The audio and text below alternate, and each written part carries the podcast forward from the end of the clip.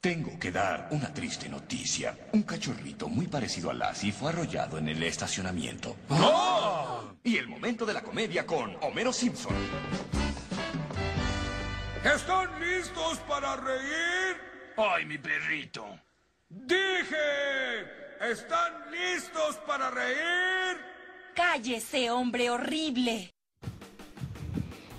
Y comenzamos con el episodio 33 del CC Podcast. Y estamos Joe, sana distancia. Carlos Abran. Sí. La calaca inmortal. Y como cada semana, pues vamos a empezar con los saludos. Saludos a nuestros amigos de Comentemos Comics, el mejor grupo de Facebook para hablar de cómics. Saludos a David. Ah, no, no, no, no. Saludos. No, no, esta semana no va a haber saludos a David. Nos traicionó, traidor.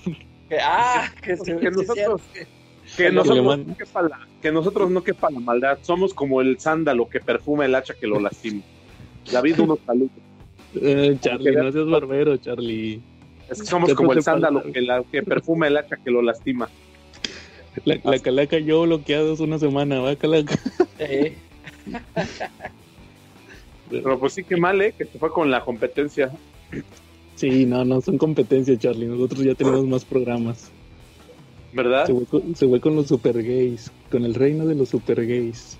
Pero pues no vamos a reportar alguno desde algún hospital, ¿verdad? Sí, Para. Y si, pero como quiera, no, mira, este ese podcast tiene calidad porque iban a hacer un video en Zoom y no les funcionó. Pero grabaron, creo que grabaron audio ahí. Chequen a nuestro amigo David de los Magios que tuvo ahí. Sigan a, a- a los Magios y les mandamos saludos. Eh, ¿no, lo has, ¿No lo has escuchado yo? No, no, yo no. Qué hueva. Pero sí vamos a decirle a los tortugos y a los Silver Riders, ¿no? Que lo correteen a cadenazos ahora que cabe la contingencia. Sí, así es. Cómo que van lo tus correteen a cadenazos, ¿no? Sí, ¿cómo van ahorita, Charlie, con la contingencia? Puro Didi. Sí, Oh, sin pues, delantal. no, pues ya no salen. Ahorita creo que nomás salen a darle una vuelta al patio ahí en la moto. Y eso porque ya estaban preocupados, como el meme de de si todavía sabría andar en moto. Sí. ¿no? Oye, me acordé de esta semana. Ahorita pues, todos los restaurantes andan con eso de, de, para llevar, ¿verdad? Y con el Didi y el sin delantal. Fíjate, Exacto. fíjate que aquí, aquí rápidamente, aquí en Monterrey había un programa que yo lo escuchaba de restaurantes. Lo ponían en, haz cuenta como que unos de una revista de aquí de Monterrey de, de, de comida de restaurantes compraban una hora de radio los jueves y ahí y se les acabó el programa por eso, por la contingencia. Y de volada se reestructuraron para, para hablar de, de que todo lo pidan para llevar. Hicieron programas de, un programa así como que de apoyo a los restaurantes para que se anotaran y todo. Y, y que no, que todo para llevar y pueden pedir y pueden pedir y todo.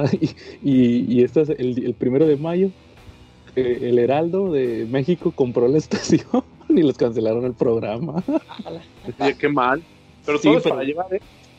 Sí, no, pero la estación esa estaba chida, tocaban pura música de los... Era la, la típica estación eh, de música de música retro, ¿ah? De, en inglés, de puro rock de los 90, 80, 80. 70, 60, ¿va? sí, sí, puros, de hecho, eh, era mezcla- la...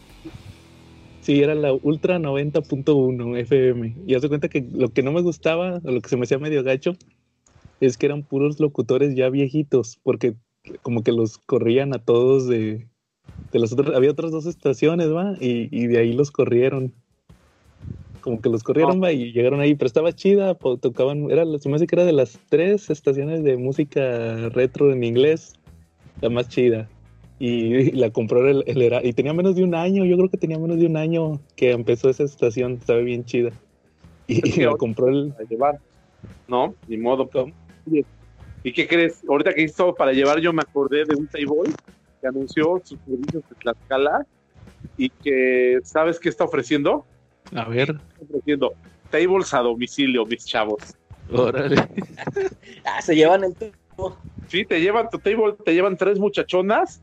El servicio te incluye tres muchachonas, cuatro horas con ellas, dos horas que van, vas a estar brindando con ellas sanamente y dos horas en las cuales ellas te van a estar demostrando sus habilidades con el tubo en privado. Sus habilidades con el tubo, muy bien. ¿Y dónde se saber? Pasa bien la información, Charlie, para todos nuestros escuchas. ¿Y cuánto creen que cuesta ese magnífico servicio? A ver, Llevan, llevan también la cerveza y todo. Este no, pones la cerveza y el alcohol que quieras tomar. Pero ellas nada más, Ahorita ellos no nada más llevan tres muchachonas, tres muchachonas, expertas en poner música. Y van a estar cuatro horas contigo, dos horas bebiendo y brindando y dos horas bailándote. Mm, ¿por cuánto, Charlie? ¿Cuánto pagarían ustedes por eso? Si pagaran por eso, porque yo sé que ustedes nada más compran cómics. Son como yo bien sanos. Ya, yo primero, te- primero tendría que ver la- las fotos de las mujeres Ándale, exactamente. para, para saber cuánto voy a pagar. ¿Cuánto estoy dispuesto Como a pagar. de triple A. Como de decanes triple A. No, que sea tri- triple, triple D. No, como de la lucha libre, de las que salen en la lucha libre. La, lucha libre mexicana o la lucha libre de, de gringa. Ah, pues de la de aquí, pues tampoco de la lucha libre alemana. ni- Yo, ni y fíjate de que ya de- fíjate que yo dejé de ver la calaca, dejé de ver la lucha libre gringa porque porque ya pusieron a las ya se y ya empezaron con la de la igualdad de género va y, y ya las antes ni luchaban las, las mujeres, nada más eran puras modelos va en bikini. Eh, Y ya las ahora- pusieron a luchar, ya las pusieron a luchar, va, ya les interesó luchar y yo, no, qué aburrido. Por eso dejé de ver la lucha gringa. Bueno, pues tienen ese servicio por módicos cuatro mil pesotes. Inserta el que barato. ¡Qué barato! No, ver. Información, tienen que darle like a la página, le tienen que dar like al video de YouTube y pues, estamos les damos el teléfono del lugar. No nos meten por proxeneta al tambo, ¿verdad? Nos van a meter por ser chulo. No. Así es. Muy bien, Charly, no, qué buena información que cura. Ya ves. Así es. Y pues vamos a pasar. No hay cochino español de esta semana. Tampoco. Sigue la Entonces, les sequía. digo que lo que no pedimos en Amazon estamos ahorita llorando. Ya me, yo ya me estoy leyendo la caja de los cereales, la neta. ¿Ya te los acabaste, Charlie? Lo que tenías pendiente. No, la verdad todavía no me lo acabo. Todavía no me acabo. Todavía no me acabo los 400 cómics que compré. No he leído. Los de Superman todavía no, los de Bendis no los has leído. No, Fíjate de que hecho, no- voy a empezar con esos hoy en la noche. Fíjate que no he terminado el Black Mirror, ya lo iba a acabar y no lo terminé el Black Mirror. ¿Cuántos Pero números? te- son como 10. Órale. Eh, pero eh, no, ahora sí, les prometo que la próxima semana sí acabo el Black Mirror. Pero traigo otra reseña, Calaca, que nos quedó pendiente de la semana pasada. El JLA Air 2. ¿Qué? ¿Cuál, Charlie? Ah, yo pensé que Long Halloween, pero ese ya la pusiste en video. También, y, y el JLA Air 2 también. Ese- Por eso tenía la idea de que igual era Long Halloween, pero bueno. No, pues también ahorita hablamos de Long Halloween. Al cabo que tenemos cochino español, tenemos mucho que llenar de cochino español. ¿Y las releíste Y- las dos? Eh, Long Halloween lo ojeé otra vez, lo voy a volver a leer, pero sí lo ojeé y... ¿Cuál quieren que hablemos cheque primero? ¿Long Halloween o Air Tú. 2? Air 2, bueno, pues sí. Ahora sí, como la semana pasada lo mencionamos en nuestra sección de los mejores cómics de DC. Y pues ahora sí ya lo volví a leer. De hecho, también está el video. Ahí chequen en la página el video de ese tomo que lo sacó Televisa hace como unos seis años. Fue cuando iban a sacar Forever Evil. Y como ya, todo, ya estaba bien spoileado en inglés, sí fue una sorpresa. Yo me acuerdo que lo leí en inglés cuando salió. Que, ah, que el sindicato del crimen, va. Que Sí. todos me dijeron que estuvo bien chapa. Que todo eso, de que la Trinity War y todo eso, que al final que era los del sindicato del crimen, va. Y cuando lo publicaron en español, casi, casi, si no lo habías leído, ahí te spoileaban. Eh, ¿Qué, qué creen que vamos a publicar Forever Evil? Pero también J.R. Air 2 con los mismos villanos. no, pero esa historia sí, pues es, es de Morrison y Frank Whiteley. Y empieza, como decías, Calaca, empieza porque se cambian unos este aviones. Te das cuenta que aparece un avión que se cae, que trae gente con el corazón del otro lado. Todos traen el corazón del lado derecho. Y en Ertu, fíjate que más adelante en la historia, cuando te ponen la tierra de antimateria, resulta que también en el periódico sale que, que llegó un avión que se estrelló, donde todos tenían el corazón del lado izquierdo. Entonces sí, la historia es que el ex Luthor, o más bien Alexander Luthor, viaja a la tierra de el universo DC y le pide ayuda a la Liga de la Justicia para que lo ayuden a derrotar al sindicato del crimen.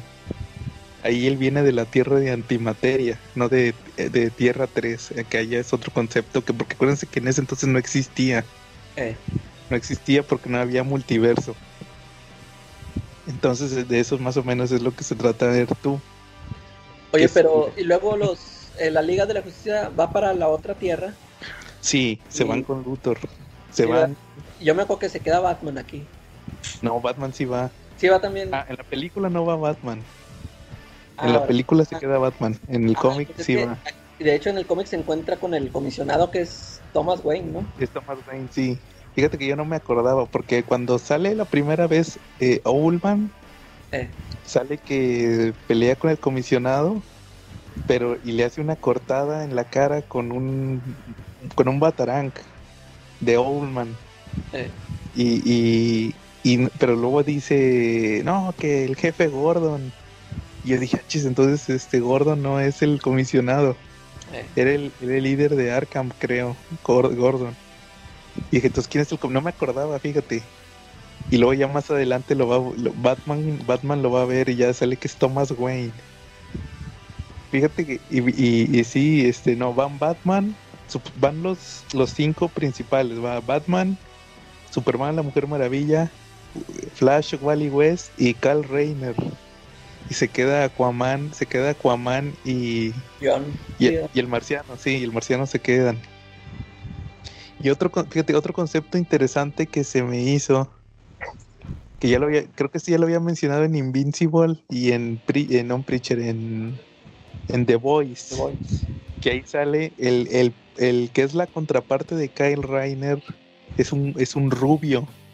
O sea, es otro, es otro linterna, es otro Power Ring, se llama Power Ring. Porque, porque pues había muerto Hal Jordan. De hecho, creo que ahí lo menciona, lo menciona él mismo, que dice, no, que yo soy el segundo portador de Power Ring. Del anillo de Power Ring, porque pues ya se cuenta que como que se adaptaba, ¿verdad? Porque de hecho el mismo Batman lo dice, que se adapta a lo que les pasa a ellos. Sí, se- sí les, eh, y, igual en Invincible, creo que ya les había platicado en Invincible y en The Voice, siempre hacen hincapié a que el, el que es el, el, la contraparte de Flash o la contraparte de Linterna Verde siempre es un, un segundo. O sea, son el Wally West y el o sea, son los, los que se murió el que era antes que ellos y llegan ellos en The Voice y en, y en Invincible. O sea, como Sí. que hacen mucho reflejo de la Liga de la Justicia. Y sí van, y, y te- fíjate, de hecho también estaba viendo que Morrison, Morrison es el primero que les da un origen. Porque pues ahí Ullman es Thomas Wayne, Thomas Wayne Jr., sí, sí. que eh, y luego este, en, en los nuevos 52 también era Thomas Wayne Jr. Él fue el que se inventó eso de que, que es el hermano mayor de Bruce. Él mató a Bruce y a. Mató a los papás y a Bruce. Eh, Luego Jeff, Jo- Jeff Jones les, les hace ese mismo origen. Luego Superman no es. Superman no es kryptoniano. Es como Han. Haz cuenta en, en- en grandes rasgos es Han Henshaw. Es, un Ah. es un astronauta que obtuvo poderes. De hecho, ahí en, en, en Earth 2, sus poderes vienen de un meteorito de kriptonita. Tiene que estar cerca. eh, sí, bueno. Por eso cuando, cuando cambian de tierra, lo derrotan. Yo dije, haz cuenta que cuando estaba, cuando estaba leyendo la historia de Ertu, para los que no lo hayan leído, pues haz de cuenta como la Liga de la Justicia viaja a Ertu, la, el sindicato del crimen se transporta a la tierra principal de DC, porque tiene que haber un equilibrio. Ahí mismo lo dicen, que no pueden estar desbalanceados. Y, y este a, Super, a Ultraman lo derrota el marciano. Y dije, ah, chinga, ¿por qué lo derrotó tan fácil, va? Y llega Superwoman, que es la contraparte de la Mujer Maravilla. Y ahí dice ella que, que sus poderes vienen de, de, de Ultraman, vienen de una piedra. Y que entre más alejada esté de ella, eh, más débil es. Y ahí, pues, porque estaba en otro universo, estaba bien alejado, ¿va? Por eso lo derrota John Jones. Y, y el otro es esta, la Superwoman. Ah, no, ah, no, no, no, espérate antes. Este Jeff Jones cuando hace el origen del sindicato del... De hecho, esos, para mí esos son los más chidos de, de Forever Evil. Los números de la Liga de la Justicia, Sí. que eran de Jeff Jones. Este, ahí contaba el origen de los, de los villanos. Esos estaban bien chidos porque cuenta el de Ultraman y ahí no es Han Henshaw, o sea, como, como Han ahí sí era kryptoniano. Está bien chida la secuencia porque se cuenta que se pelean Lara y Llorel cuando va a explotar Krypton y, y no alcanzan a escapar, nomás escapan, avientan al bebé, va. De que nada, a ver qué le pasa a este bebé, aviéntalo. Y luego le, dicen, todo fue tu culpa, imbécil, cuando, cuando, cuando explota Krypton. Y llega a la Tierra y lo encuentra. El Jonathan Kent estaba golpeando a Marta. Y luego encuentran, encuentran el, el, bebé va, y con la visión de calor le, le, borra la mano al, al, al Jonathan. Y dice, ah, me van a cuidar ahora. va". O sea, lo, lo criaron a huevo. Eso está chido. Fíjate que no me acuerdo si leí esos números. Yo, yo nada más me acuerdo haber leído la serie principal y, y que está muy, muy sin chiste. Se me hizo muy sin chiste. No, la, la serie No me principal sí. eh, y no me acuerdo de esos números de Justice League. Justice League, esos están bien chidos.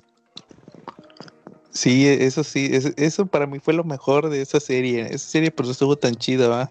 Eh, Pero esos, esos son buen complemento, porque también estaba el título de Justice League of America. Ese sí estaba bien, ese estaba bien aburrido porque todo ocurre en la mente de...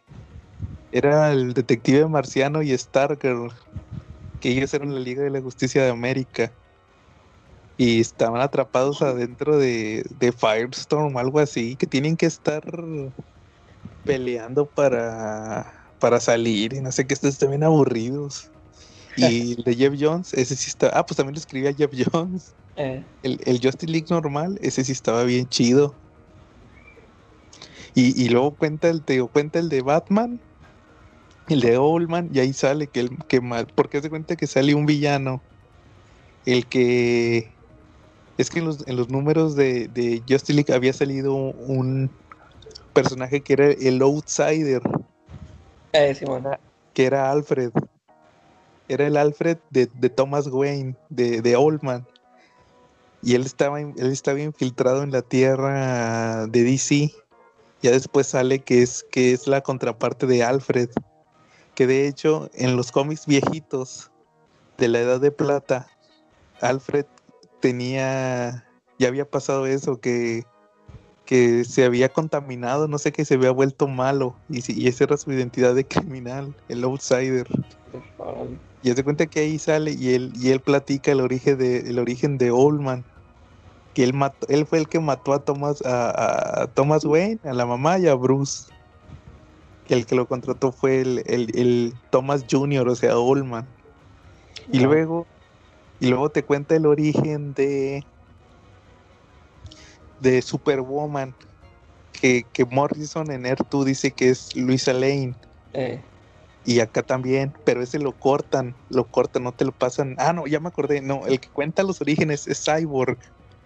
Porque no sé si tú, te acuerdas que a Cyborg le, se le contamina la armadura con un virus. ah, Simón. Se llamaba Grid.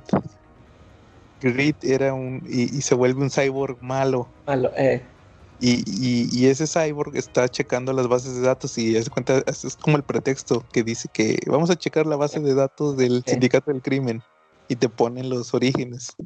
Y cuando está poniendo el de Superwoman, nomás te sale eso, que es Luisa Lane. Y luego se corta, se corta la transmisión. Que dice, "Sh, error en el sistema, error en el sistema, ¿va? eh, Y, y, y, y pues ya pues, era spoiler que era la, la esposa, o más bien cantaba con Shazam, con el ex Luthor, Alexander Luthor, ¿va? en Forever Evil. eh, Sí, pero, pero está chido en, en- Eso era lo chido de esa Forever Evil, pero en Earth 2, te digo, Morrison fue el que puso los orígenes. Eh, Fue Morrison el que creó los orígenes, ellos no tenían origen. no tenían, eh, Nada más eran, no, son las otras versiones. Sí, pues como que no se habían molestado en ponerles origen. Están chidos. Muy bien. Charlie, ¿tú sí leíste ese de Ertu? Charlie. Ah, Se sé. Mande, mande, mande. ¿Qué onda, qué onda? Me tiré en la baba, perdón. que, que, que si tú leías, que si tú leíste tú.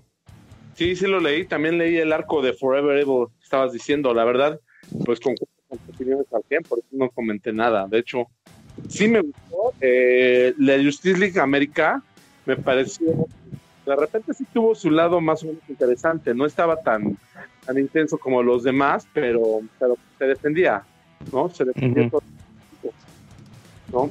Y a mí siempre me ha parecido desde mucho tiempo atrás, desde que los vi alguna vez en la Crisis en las Tierras Infinitas, siempre me ha parecido muy, muy emocionante, ¿no? La contraparte de la Liga de la Justicia, pero mala. Sí, el sindicato del crimen. Y de hecho, y, ¿y qué Dime. te pareció el Air tú de Morrison y Quitely? este, sí me gustó, de hecho estaba viendo todos los detalles y había algunos que ya no recordaba, como el de los, como el de los pasajeros con el corazón del otro lado, este, lo de Hal Jordan, eh, la verdad se me había olvidado que ya era otro anillo de poder el que, el que tenía, el que tenía, ya era otra persona el que portaba el manto de anillo de poder, ¿no? Algo curioso del anillo de poder es que algunos, bueno, para los portadores que han tenido ese anillo, no es una bendición, no es algo padre, no es algo deseable, al contrario, creo que creo que para los dos ha sido como una tortura, ¿no? Como una maldición, Sí, porque les provoca dolor y los vuelve locos, ¿no? sí, tiene vida propia. Que fíjate Sí. que también Morri- Morrison establece que la entidad que está en el anillo de poder se llama Voltum. Exacto. Y, y ese, ese personaje lo retoma también Jeff Jones. Ese fue, el- no sé si se acuerdan, al final de su etapa de Linterna Verde, este Jeff Jones mete un personaje que se llama, el, de hecho sí se llama su última historia, el, el primer Linterna, que Sí. era como que el primer, era el primer personaje que le habían dado poder los guardianes. Y se llamaba Voltum también. Órale. Y era así como un dios, era como un tipo Doctor Manhattan. Sí, estaba bien poderoso, batallaron un chorro para derrotarlo. Voltum. Él manejaba todos los espectros, ¿no? Tengo entendido que Sí. él manejaba espectros de, de color, por eso era tan poderoso, ¿no? Sí, era como un hombre transparente, más o menos. Sí, Estaba exacto. interesante eso. Y, y Morrison lo creó, o sea, sí, esa historia fue muy. Fue muy, este. Creó muchas bases esa historia de JLA 2. Ahí sí, Sí. pueden leerla. Y del búho, pues la verdad sí, del Old Man, pues también tiene una mitología bastante interesante, ¿no? Es- Ujú, es, sí. interesante porque de hecho, eh, para él trabajan, este, él sí trabaja con la policía de Ciudad Gótica en su tierra, pero de Sí. hecho trabaja realmente para él, porque el que no trabaja para él está muerto, así de fácil. Sí, de hecho él lo dice que todos estaban co- que que todos estaban comprados. Ahí el, el jefe, el comisionado Thomas Wayne alcanza a, a- a- se- según a unos enmascarados les pone máscaras porque le dice no, si, si sin máscaras, si no nos prometes máscaras, no te ayudamos porque si no nos va a matar, nos van a reconocer y nos van a matar a la familia.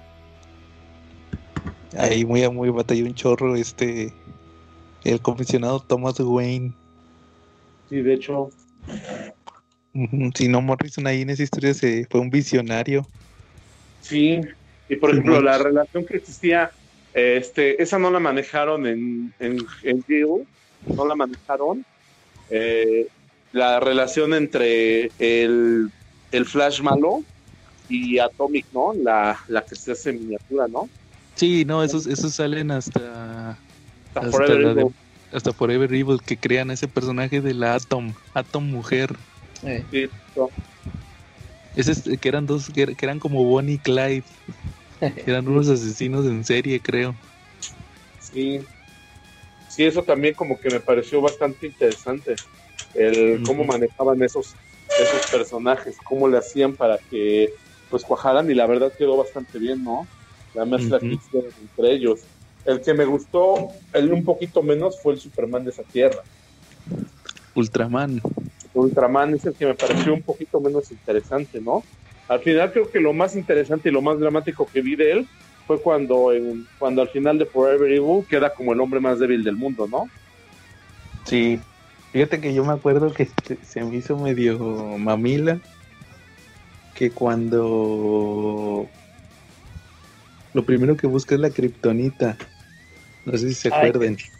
y que se la echa como cocaína, ¿no? Sí, eso Sí, es de el hecho. problema. Se la truena. Sí, de hecho, sí, es bien, es bien crico con la, co- con la cocaína, ¿no? Sí, con la kriptonita. Sí, con la criptonita es bien crico, ¿no? Sí. Ey. Se la bañó el Jeff Jones. eh, Pero fue un buen detalle, la verdad.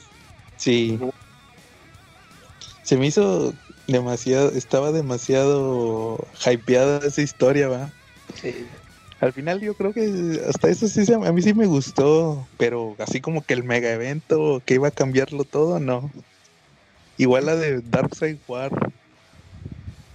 También que este- es- la historia está chida, pero oh, te la venden como que lo más grande, va. Como que no. Que por cierto, eh, pasado mañana, el... O más bien, ah, pues cuando estén escuchando este episodio el martes, ya salió la película de Darkseid War de, de DC de animada. Apocalypse War a- sale. directo a línea, ¿no? Sí, no, Charlie, le- legalmente. Nos va a llegar bueno. nuestro nuestro nuestro Blu-ray a la dirección del CC Podcast. Oye, Ah, ok. ya, está, ya he estado viendo también que están anunciando otra de Superman, esa en qué está Ah, pasado. O sí, eso, creo que creo que va a traer va a traer el tráiler, creo.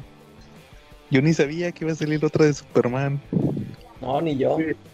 Oye, ¿se dan ¿Qué? cuenta que van a hacer el sindicato del podcast? Como si fuéramos los, los contrapartes de los leyes. Ah, Que caray. vamos a pensar, mira, ya, ya, sí, este, ya somos chulos y proxenetas, porque ya estamos anunciando de otro tipo. Ahorita estamos hablando de un Superman que aspira a kriptonita como cocaína, ¿no? Y ahorita, no, pues, o sea, yo creo que ya vamos que volamos para hacer el sindicato del crimen de los cómics, ¿no? Sí, somos los chicos malos del cómic.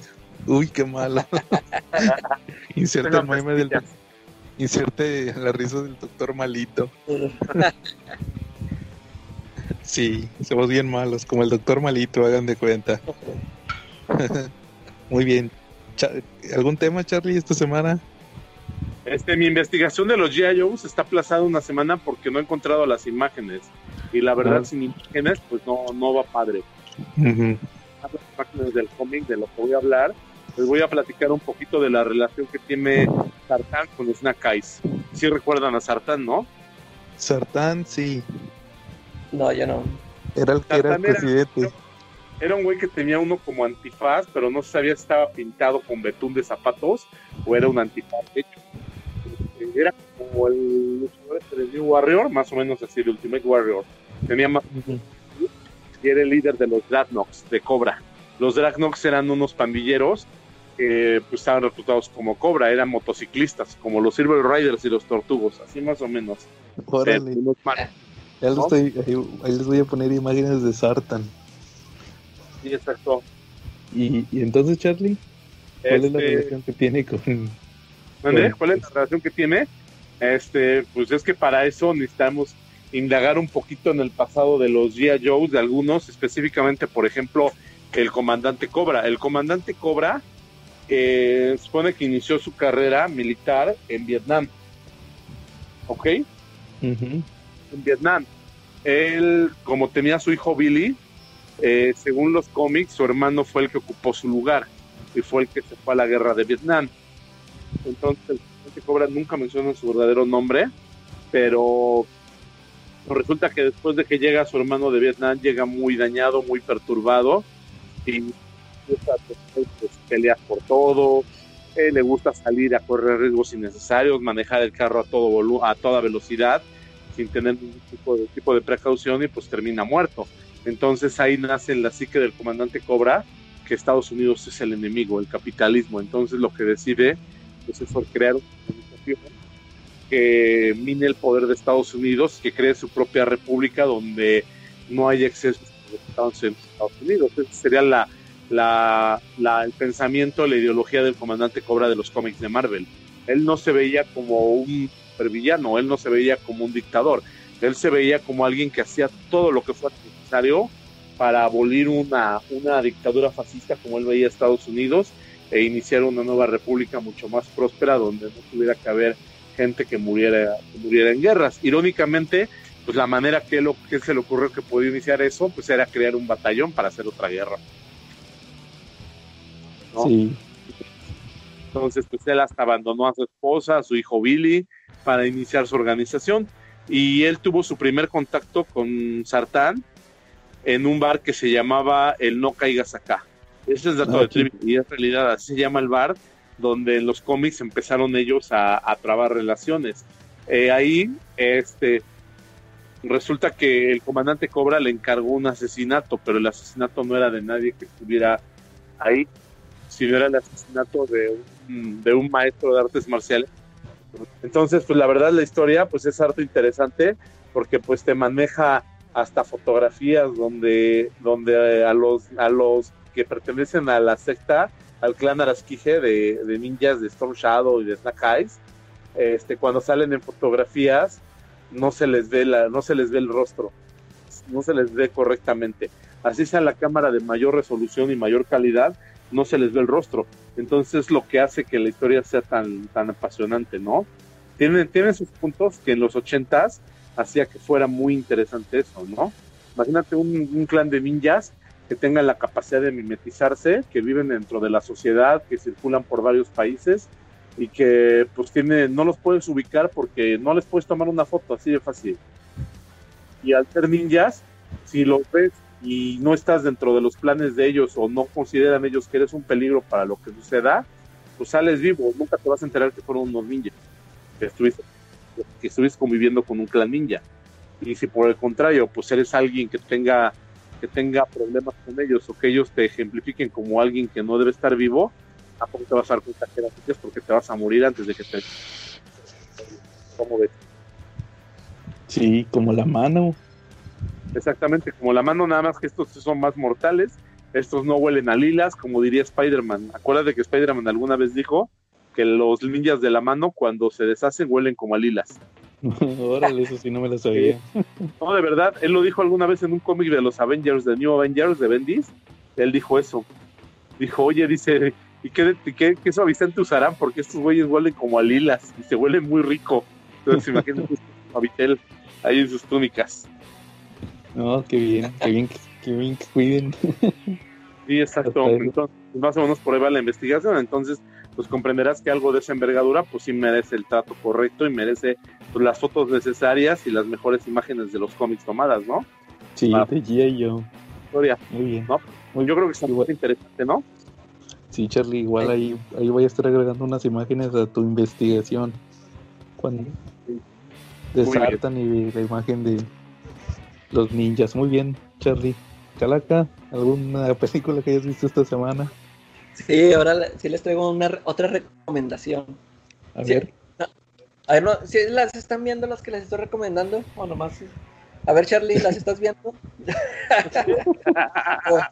Ah, no sabía que ya estaba en la escuela. ¿Qué hace reporte? No, no, no, eh, yo que te recomiendo películas para que ya salgas de tus películas de Marvel chistositas y o esas, Y de las de bailarinas o, zombies o esas, o esas, ¿eh? Y las bailarinas zombies, te faltó decir. O, o no, o esas cosas aburridas como de la historia del SIDA, o no sé. La de la historia del cine estuvo muy buena, la verdad, ¿eh? ¿No? No te creas. No, pero sí, velas, Charlie, son, están muy buenas las que te recomiendo. Esta, Mm. fíjate, esta, esta semana también traigo otra buena. Se llama The, The Endless. ajá, Es- esa, esa creo que también la encuentran en Netflix. órale. Es, fíjate, es sobre... Espérate, que Calaca, es antes, de que, historia va- de- antes, antes de que digas cualquier cosa, a partir de este primero de mayo en Netflix está la película más importante de la historia del cine. Batman contra Superman, el origen de la justicia. Disponible en Netflix. Contrate Netflix solo para ver esa película. Ahora Para- sí ya les vamos Ahora sí. haciendo publicidad. Ahora sí ya Para- vale la pena Pero Netflix. nomás ver un logo de DC en el cine me da sueño. Lo dijo Mero Víctor, ¿eh? ¿Qué pasó, Charlie? Ahora sí, Calaca, continúa. Así dice, No. así dice Homero su frase de él. Obviamente porque pues todos sabemos que el mero patrón de él es Disney, ¿no? Sí. Con, con razón no le haces caso a mis reseñas, Charlie. No es el tipo de películas que acostumbras ver. y no veo los, los cibermonos vaqueros como veo Mero Simpson, ¿no? Películas que te fumadas, ¿no?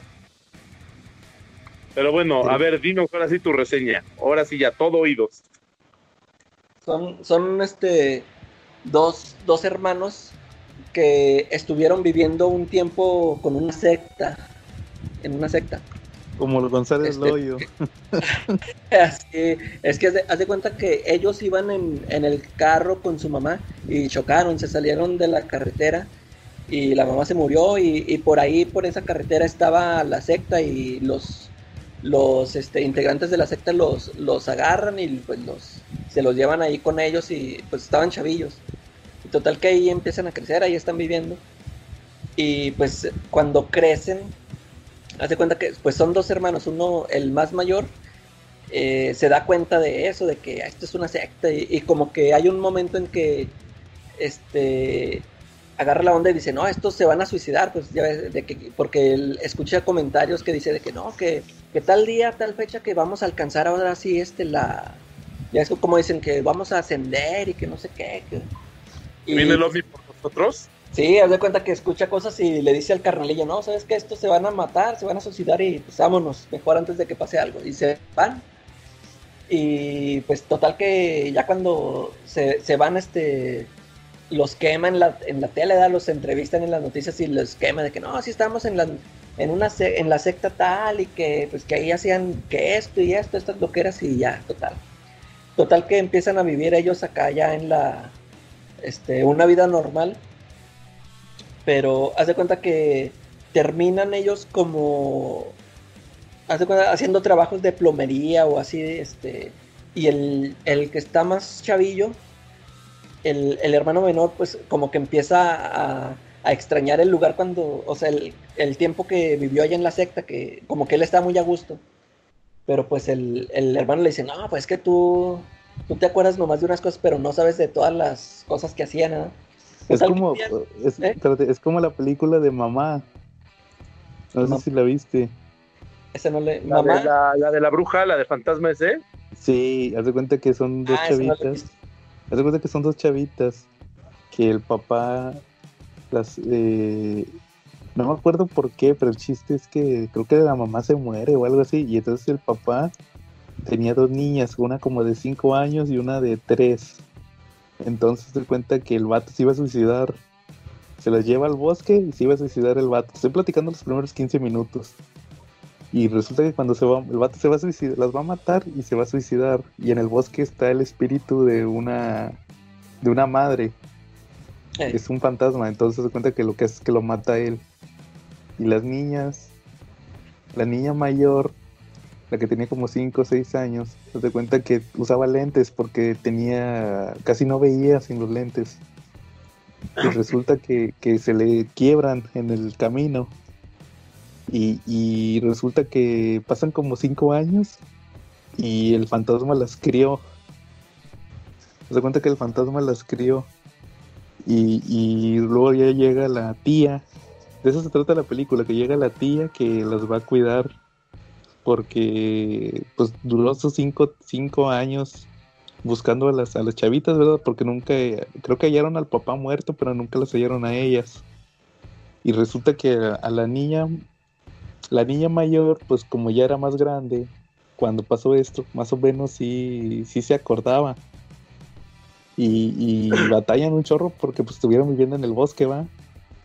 Y, y más o menos es como, como que medio se incorpora, se, se reincorpora más o menos como una niña normal.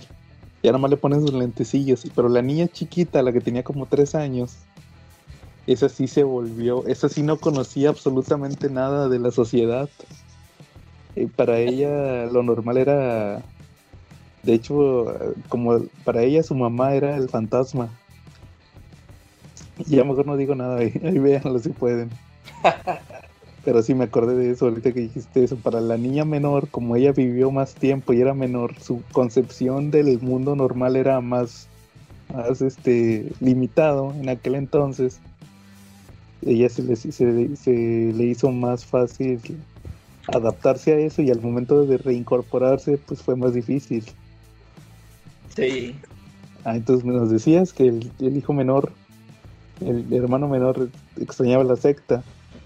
Sí, de hecho, haz de cuenta que reciben, de, de repente reciben un paquete por correo y es un, es un cassette de, de esos como de, de los que usan las cámaras que graban video, un, car- un cartucho de esos chiquitos. Total que el, el, el hermanillo ese este, busca, busca ahí en un bazar o en donde venden cosas usadas una cámara que pueda reproducir esa cinta. Y total que la pone y haz de cuenta que es una chava de que está ahí en la secta.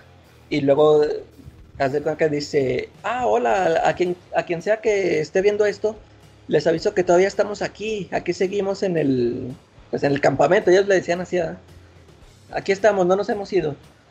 Y luego total que ya le dice al hermano, oye, ¿qué onda? Me dijiste que se iban a suicidar y ahí están todavía. No, pues quién sabe, ¿no? Pero total que el, el chavillo le, está diciendo, no, pues es que hay que, tengo ganas de ir porque pues ya me cansé de, de que aquí que siempre estamos batallando con la renta y, o sea, nunca tenemos dinero y a, veces andamos, nos andamos mal pasando de comida y allá siempre nos dan de comer, o sea, ya teníamos todo. Total que el, el sí lo convence, le dice el hermano mayor, no, pues vamos, pero pues nomás un ratito, nomás para que veas. ¿eh?". Y ya este van, y luego llegan y ya pues los reciben, oh, qué huele, no, así con mucho gusto los reciben y mira qué grandes ya están, pues se fueron de más chavillos, ¿ah? Y, y a el- al mayor se hace cuenta que les hace un comentario que les dicen, no, pues ustedes siguen igual, parece que no han envejecido nada. Y eso es, eso es clave para la película. Pues, total que este, empiezan a, se pasan ahí un día y el, el chavillo se la pasa muy a gusto. Y el otro nomás le está diciendo, no, ya, mañana nos vamos y que bla, bla, bla. Total que este, empiezan a pasarles ahí este, cosillas ya extrañonas que ya no, ya no les voy a spoilear para, para que la vean. Pero sí está muy interesante este, la explicación que te dan porque haz de cuenta que al, al principio sí te dan a entender que hay una fuerza, un, algo, que hay algo ahí, que, que estos, eh, la secta, la llamada secta, que adoran a esta fuerza. Y, y ya este, al final ya te explican cómo está todo el rollo. Que por, por eso, eso que te di, lo que dijo en el comentario de que, oh, parece que ustedes no han envejecido nada, que están igual. Pero sí, chécala, chécala, Charlie. Ya para que veas algo diferente, algo está, está chida esa película. Para que vea una película que valga la pena, ¿no? Sí, sí, sí. To- Todas las que he dicho. Es más, cuando, cuando son malas te digo, esta es, es una antirecomendación, pero esta es Pero una así las malas le ganan a las que veo, ¿no? Es más, hasta, hasta mis antirecomendaciones son mejores que las que, que las no me que- lo querías decir así, pero fue el mensaje, el mensaje oculto que hasta las películas están mejores que las que ves, ¿no? ¿No? Casi, No, casi. yo, yo sí lo voy a bajar ahorita que he estado viendo más Netflix. Eh, Va, de hecho, yo también traigo una, bueno, no recomendación, traigo un tema más o menos que me acordé ahorita que mencionaste Netflix. Fíjate que ahorita, eh, retomando mi tema de la semana pasada de las series, eh, estaba viendo una serie donde sale, una serie que se llama FBI Most Wanted, sale en Universal. De hecho, la, nomás la empecé a ver porque el protagonista es este actor que le hizo. ¿Se acuerdan del actor que le hizo del Doctor Doom en las películas de los Cuatro Fantásticos? sí. Ese, ese es el protagonista. Entonces, esta semana estaban pasando lo que les platiqué, que están pasando los últimos capítulos que alcanzaron a grabar antes del antes de la de lo del COVID y los pasaron en inglés porque esos ya no los alcanzaron a grabar. Ya no los, perdón, en, en México ya no alcanzaron a hacer el doblaje. Ya no alcanzaron a hacer el doblaje y entonces los tuvieron que pasar en inglés subtitulados. Y esta semana, o más bien, perdón, la semana pasada, salió la serie de Ghost in the Shell, una serie nueva de animación de Ghost in the Shell. Y cuando le puse en Netflix, pues inmediatamente cuando empezó la serie, lo primero que hice fue picarle ah, ahí para que me la pusiera en japonés con subtítulos. Y resulta que no tiene doblaje. Cuando una serie sale en Netflix, una serie que sea ya sea de Estados Unidos o de Japón o de donde sea, siempre tiene en inglés y en español, mínimo. Eh, Y cuando la empecé a ver, me salió un anuncio, un aviso que dice, que haz cuenta que te sale una, una franja arriba y dice, la, la siguiente serie eh, no tiene, por el momento no cuenta con doblaje. Eh, todo esto para proteger a, a- por la seguridad y protección de los actores de doblaje, algo así. O sea, que no están haciendo doblaje para por lo del COVID, o sea que se va a tardar en salir el doblaje. Y pues me chuté los primeros episodios en japonés.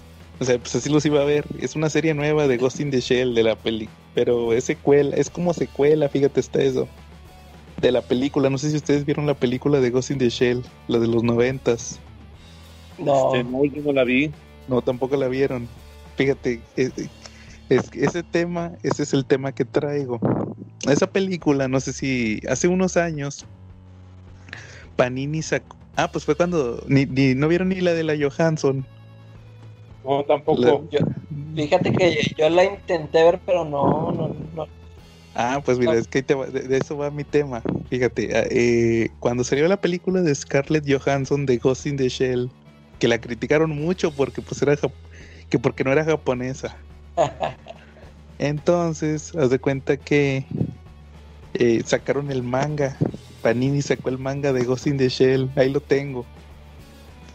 Y, haz de cuenta que eh, ahí les va el, tema. Esa, la película, no sé si les digo, esa película es muy famosa porque, pues, por la animación, va, que porque era animación acá y que es bien metafísica la película de Ghost in the Shell. Habla sobre que que si, el típico tema de que si los robots tienen alma. O que, por ejemplo, es que ese es el tema de Ghost in the Shell, que hay mejoras cibernéticas y, y la protagonista, el personaje que hacía Scarlett Johansson, era un humano que se pasó al cuerpo de un robot. O sea, ella era 100% robot. Pero tenía... Y, y eso, de hecho, eso se trata de que si tiene humanidad o no al haberse pasado a un cuerpo de robot. Y ya se cuenta que, pero, ahí, ahí te va el dato curioso. La película esa, la película de, de Scarlett Johansson está basada en lo que pasó en la película de caricaturas. Pero la película que, de caricaturas no es igual que el manga. De hecho, de hecho, mucho de lo que sale en la película, esa de los noventas, es, eh, no sale en el manga, o nomás está así muy, muy, nada más levemente inspirado, más bien. Entonces, pues, toda la, todo lo que la gente cree que sabe de Ghost in the Shell es por la película de animación, no por el manga, por el material original. ¿Y por qué me llama la atención? Porque he estado notando que esto está pasando mucho con las con las obras acá japonesas. No sé si se acuerdan que el año pasado salió la película de Battle Angel Alita, que también es un manga.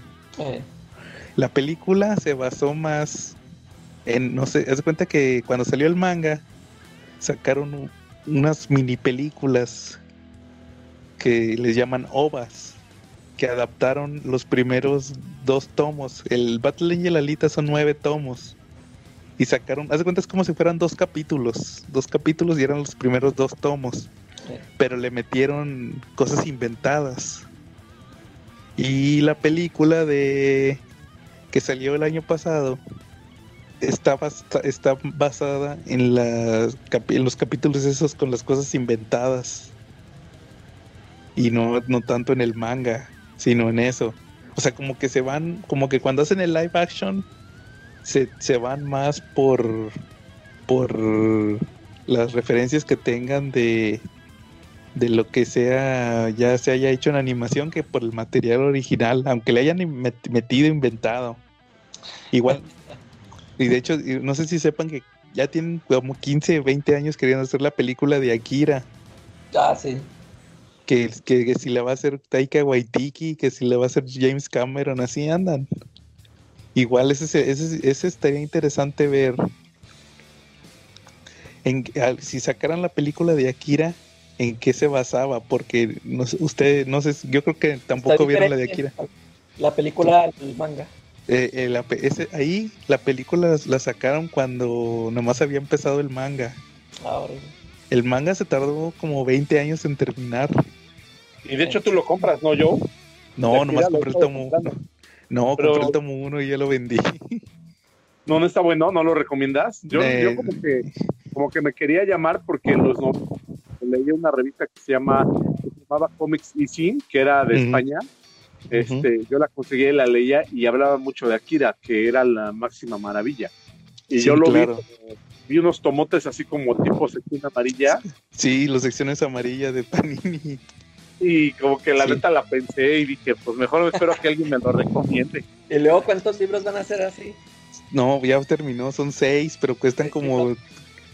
Creo que cuestan como cuatro. Es que yo lo compré barato, Eh, por eso lo compré, pero luego lo vendí. Hasta eso, no, fíjate que es que el problema es que, como dice Charlie, son seis directorios telefónicos. sí, Y haz de cuenta que la película es una hora y media. Sí. De cuenta que la, la película sí cambia mucho al manga. Como que nada más el principio es igual, la idea principal es igual, pero ya al final, pues obviamente porque el manga tuvo muchísimos más años para terminar, ¿verdad? sí. Y, y la película no, la película pues nomás ahí en una hora y media. Y también la película, digo, Akira, Akira, Battle Angel Alita y Ghost in the Shell son historias que definieron la animación japonesa, ¿verdad? Porque tú, tú escuchas a cualquier artista que lo poco que saben de manga, como Ramos, por ejemplo, Ramos siempre dice que no, que la película de Akira, que la película de Ghost in the Shell. Como dice Charlie, que en los noventas todo mundo las referenciaba para lo que venía de Japón, que Battle Angel Alita, Ghost in the Shell y Akira. Pero las películas, películas y capítulos. Entonces por eso te digo que lo interesante sería ver si cuando adapten, si llegan a hacerse algún día la película de Akira, se va a ser el manga o va a ser la película. Yo estoy casi seguro que van a agarrarlo de la película animada. Ahí te, te vas a dar cuenta. Ese día yo te voy a decir, Calaca. De volada te voy a decir, no, ¿sabes qué? Está basando en la película, porque es, es bien, no, no voy a spoilear, pero es bien, te das de volada cuenta cuál es la diferencia. La diferencia entre el manga y el, y el y la película, cuál, cuál es lo que lo que los hace diferentes. Es, es bien obvio. Entonces, pues a, a ver si se hace algún día, va. sí. Muy bien. ¿Y algún otro tema? O como Oye, y si tú? fueran a hacer películas de manga, ¿cuál o de anime, de manga o de anime, cuáles crees que sería, cuál te gustaría ver? Ah, caray. Es que fíjate que a mí nunca me han gustado las películas de manga o anime porque son bien. Son, se ven bien ridículos. O sea, en- live action. Sí, en live action. Como que esos monos chinos, este, cuando los pasas a live action se ven bien ridículos. Fíjate que me- sí, sí he visto varias. He visto las de una que se llama, de un manga que se llama, este, Bleach. Que el personaje es un, el personaje era un, uno pelirrojo. Entonces ahí ves a un- en la película live action ves a un japonesito con el pelo pintado de naranja. Y luego, y luego sacaron la película de Full Metal Alchemist, que ese, que ese manga son, son, son ingleses, no, perdón, son alemanes.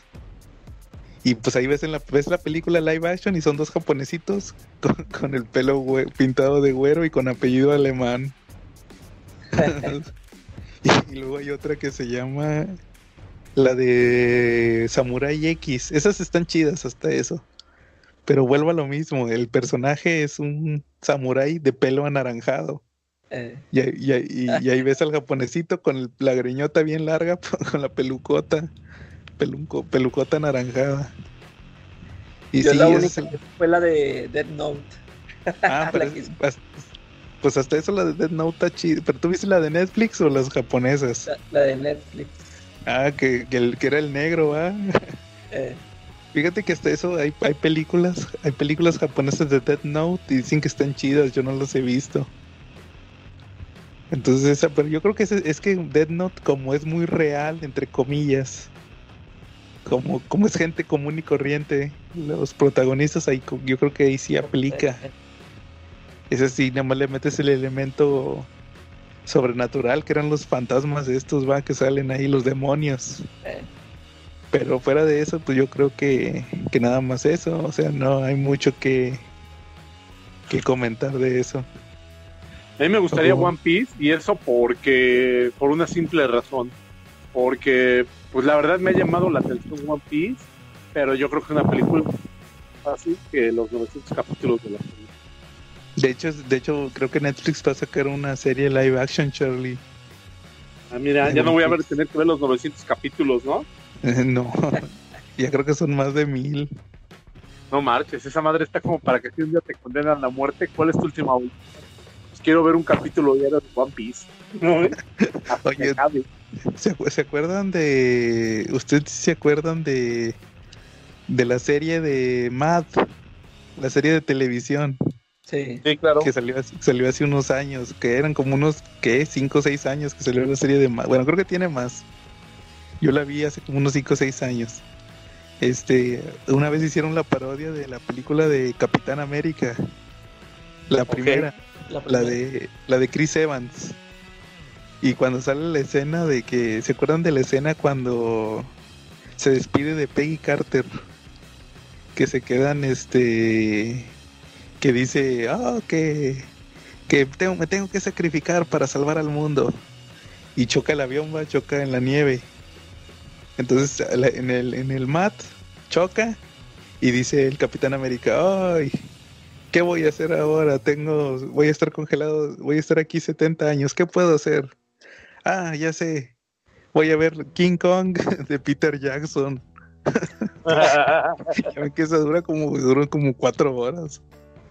No, pues sí, es, una- es algo ideal para verlo en esos Y momentos. sale ¿no? que, y sale que cuando, cuando llega la gente Coulson va y que lo, lo sacan del hielo, se meten y apenas están empezando los créditos. sí, y está chido eso, ahí se pueden ver esa la de, de Matt. Estaba muy chida. Era una serie buenísima. La revista bien. también, ¿no? Pero Sí, la revista Matt, acuérdate que también están en, en la tómbola, Charlie. Un día deberíamos hablar de ella un día. Sí, a ver si sale. Ahí está en la tómbola del CC Podcast que, mañana que mañana lunes, para cuando escuchen este episodio, ya tenemos tema nuevo. Y es una tómbola, pero bien derechita, ¿eh? Ya la quisiera tener la Lotería Nacional. Nunca Sí. A lo mejor no sale de tema el avión presidencial. Ah, Muy bien. ándale. ¿Cómo ven si pasamos ahora sí al tema principal?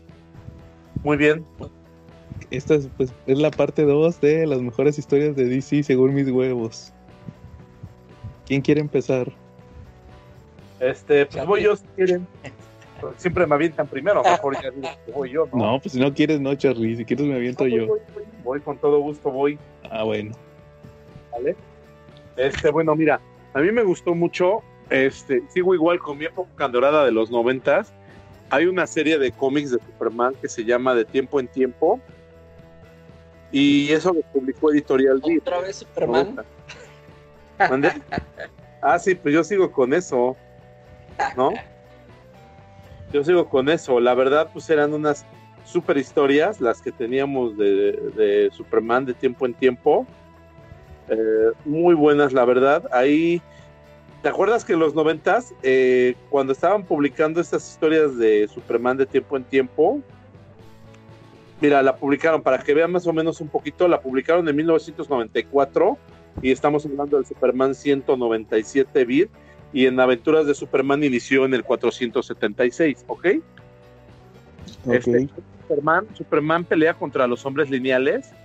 Eh, los hombres lineales, pues acuérdense que ahí sale War Rider, que era un personaje pues tí- típico de los de los 90. Había pasado a la saga de Armageddon 2001, donde se hablaba que pues había un, un superhéroe que se volvía maligno y que pues terminaba gobernando todo, ¿se acuerdan, no? Sí, que terminó siendo Hawk. Sí, terminó siendo el famoso Hawk, dibujado por Rob Liefeld. Órale. Órale. Entonces, pues resulta que, que el War Rider pues, tenía los hombres lineales dentro de su cast de personajes y pues Superman es desplazado en el tiempo por los hombres lineales, ¿sale? Entonces, pues para no hacerte el cuento largo, resulta que Superman visita varias épocas. Visita la época de los dinosaurios, donde ve al doctor Cronos, donde ve a Cronos, y pues ahí ajusta un poquito. La trama es que Superman viaja por el tiempo, pero también ajusta algunas situaciones que la crisis no había terminado de arreglar, ¿no? Yo creo que ese fue el motivo por el cual lo pusieron a viajar en el tiempo, aparte de pues, crear una historia divertida, porque pues llega a los dinosaurios, está con el Doctor Cronos, está con está en la época de la Segunda Guerra Mundial y cuando están los superhombres ocultos, ¿no? ¿Te acuerdas que en la Segunda Guerra Mundial, en la mitología de DC, existía la Sociedad de la Justicia, pero que ellos no, no ¿cómo se llama? No actuaban en Alemania porque le había puesto una muralla mágica, entonces pues de repente él está metido en esa situación, Superman, evita lo de una bomba, cada vez que hay una explosión o, o algo que amerite un movimiento en el tiempo, un una fuerza cinética grande, Superman la absorbe y se desplaza de nuevo en el tiempo. Ujú. También en la Legión de Superhéroes para terminar de arreglar el mito de la Legión de Superhéroes. Acuérdense que en los 90 se manejaba mucho que, que resulta que la Legión ya no en los 90 se manejaba que la Legión no fue inspirada por Superboy, porque Superboy pues nunca existió. Acuérdense que el Superboy de los 90 y de los 80 en realidad era, era una dimensión de bolsillo que controlaba el amo del tiempo. Así es, sí. cuando desapareció esa dimensión de bolsillo, desapareció ese Superboy y pues en la continuidad de DC nunca existió Superboy. Un Superman, un Superboy hasta antes de la muerte de Superman no existía, no había. ¿Sale? Había estado solamente en la dimensión de bolsillo, pero nadie tenía conocimiento de eso. En lugar de eso, los escritores de la Legión de Superhéroes decidieron que Valor, un Daxam- es un Daxamita, no tengo entendido, Valor era un Daxamita que vivía en el siglo XXI, fuera el que hubiera inspirado a crearse la Legión de Superhéroes. Monel también, y después cambió a nombre a Valor, por si lo quieren googlear de repente o lo quieren buscar. Entonces, pues no todos los fans estaban muy de acuerdo porque pues Valor no tenía el mismo peso histórico de Superboy y estaban totalmente en contra de eso. Incluso hasta J.G. Holguín en su, en su columna de, de documentos clasificados de DC Comics que publicaba en Superman y en Batman, decía que estaba muy en desacuerdo de eso, ¿no? Porque no tenía el mismo peso histórico. Entonces, pues llega Superman a tratar de arreglar un poquito la continuidad en cuanto a la legión de superhéroes. Va- ¿Valores, Monel? Sí, Valores Monel, y es un, es un Daxamita. Este, de poderes parecidos a los de Superboy, por eso lo manejan, que él es el que inspiró realmente a la Legión de Superhéroes. Ahí lo vemos en un tiempo con la Legión, este, ahí está Super Chica, están pues varios personajes de la Legión y también hay un Daxamita. Y él tiene un detonador que va a hacer volar la luna. ¿Ok? Entonces, pues la Legión de Superhéroes lo que, lo que intenta hacer es detenerlo, pero son demasiado débiles para enfrentarse a él y llega por el desplazamiento temporal Superman y pelea contra el Daxamita, pero al final pues la luna sí acaba siendo destruida y Superman regresa en el tiempo. Entonces, pues para mí es una de las mejores historias y se las comento. Empieza en, Super, en Adventures of Superman 476, al rato les mando las, las ligas de las portadas por si alguien se la quiere comparar o la quiere ver. Este, no son cómics realmente caros, igual existen hasta en TPB, vale mucho la pena. Eh, son trazos pues, elegantes, bonitos de Superman y es una historia no tan compleja, pero muy divertida y que arregla varios baches de la continuidad. Por eso para mí es importante. Órale. Va. Muy bien, Sí. Charlie. De hecho, yo, de hecho, yo sí la voy a leer. Esa nun- nunca la he leído. Está muy buena, ¿eh? te la recomiendo de verdad. Fíjate que yo ahorita me acordé de. Este, ahorita por lo de Monel. eh, yo leí un. Este Geoff Jones, cuando estuvo escribiendo Action Comics, publicó un, un anual. Y ahí viene el- este, la historia de, de Monel. Y que creo, creo que tengo entendido que. Haz de cuenta que. Ya ves como Geoff Jones le gustan mucho esas historias, ¿no? De, de la Silver Age o Precrisis. Ajá. eh, y que le- a sus historias le pone muchas cosas de, de esos tiempos. Y en, esa, en ese anual que leí, como yo entendí que estaba otra vez contando el, el origen de Monel de cómo había sucedido en, en la Silver Age o así. Y se me hizo Ajá. chida eso de que es un Daxamita. Sí. Este, Ajá. de, que se de cuenta que en toda la historia se ve que cuando Clark que, pues es cuando está chavillo este que está en la escuela y que pues que no tiene amigos bueno no tiene amigos porque eh, de hecho el Pete Ross y estos lo, lo invitan a jugar este "Vente, vamos a jugar fútbol americano y él no quiere porque ya ves que así sale siempre la historia de que en un, juego le quebró un brazo a Pete Ross o algo así y, y como que el papá le dice, no, pues ya no juegues porque pues los vas a estar lastimando. Y estos lo, lo invitan y no, no, no puedo porque voy a hacer quién sabe qué. Total que siempre está solillo. Y, y que un día llega un, un cohete y este, pues ya se, estrella y luego sale el Monel. Bueno, sale y dice, no, ¿y tú quién eres? Pues sale así con capa y un uniforme. Le dicen, empieza a hablar en kryptoniano y dice, oh, este está hablando en kryptoniano. Y ya, total que creo que nada más le alcanza, nada más dice Yorel, hijo de Yorel. Lo dice, ¿qué? ¿Por qué, ¿Por qué dijiste? Y lo, no, no sé, es que no recuerdo nada, no traigo memoria, nada más recuerdo esas palabras. Dice, a lo mejor algo tiene que ver. Y total que ya el, el Clark lo lleva a su cuarto y tiene el,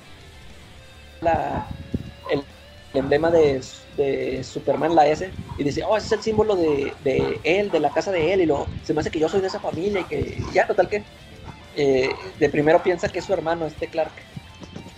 Y ya, pues esas cosas como pasan en las en la Silver Age, de que le dicen, pues vamos a ponerte un nombre, ¿cómo te pondremos? y que ven un calendario y es lunes y dice, Mon. ah, Monel. eh, Mon, ah, pues entonces yo soy de la casa de él, pues Monel, ya me ponen Monel. Total que este se la pasa ahí por este Clark y Monel este ayudando a la gente, haciendo cosas este así juntos, ya por, por fin este Clark es feliz porque ya tiene a alguien así este parecido a él. Total que el, el chavo este, el Monel, eh, tiene pesadillas en las noches y dice, no, este, se me hace que no estoy seguro si sí soy kryptoniano qué onda, solo hay una forma de averiguarlo. Este, Clark tiene una piedra de kryptonita, le dice, no, pues necesito que exponerme a ella para, por si me debilito, pues sí soy, así ya vamos a saber que soy kryptoniano. Total que ya le dice Clark, no, mira, pues aquí la tengo en esta, la saca de una caja fuerte y la tiene en una, en, en una caja de plomo. Ah, para... Y total que haz de cuenta que saca la caja y el, el Monel se empieza a sentir mal. Y luego, "Ah, ¿qué? ¿Qué pasa? Pero pues si está la saco. Y luego ya dice, no, ya recordé, yo este, yo soy un daxamita, no soy kryptoniano. Y los daxamitas que, yo soy un investigador que, dice, yo soy un investigador que supo de la historia de Krypton que había sido destruida y, y pero que, que creo que, no sé, encontró una, una grabación, una frecuencia que, o sea, como que se enteró de que salió un cohete de Krypton y lo, y lo fue a seguir, dijo, fue a seguir su rastro porque quería saber este, si había un kryptoniano vivo. Y total que ya llega aquí a la Tierra. Y dice, no, sí, ya, este, no soy nada, no soy kryptoniano, soy daxamita. Y, pero que, o sea, como que su fisiología es parecida a los kryptonianos, también se cargan con el sol. Sí, son los del planeta de al lado. Ah, y luego le dice, no, nada más que sabes que a mí lo que me afecta es el plomo, la, la caja esa de, sí. Eh, Y le dice Claire, no, déjala guarda. Y le dice, no, ya, ya estuve expuesto, ya, ya no, ya no hay para atrás, ya me voy a morir. Y ya se agüita este Clark.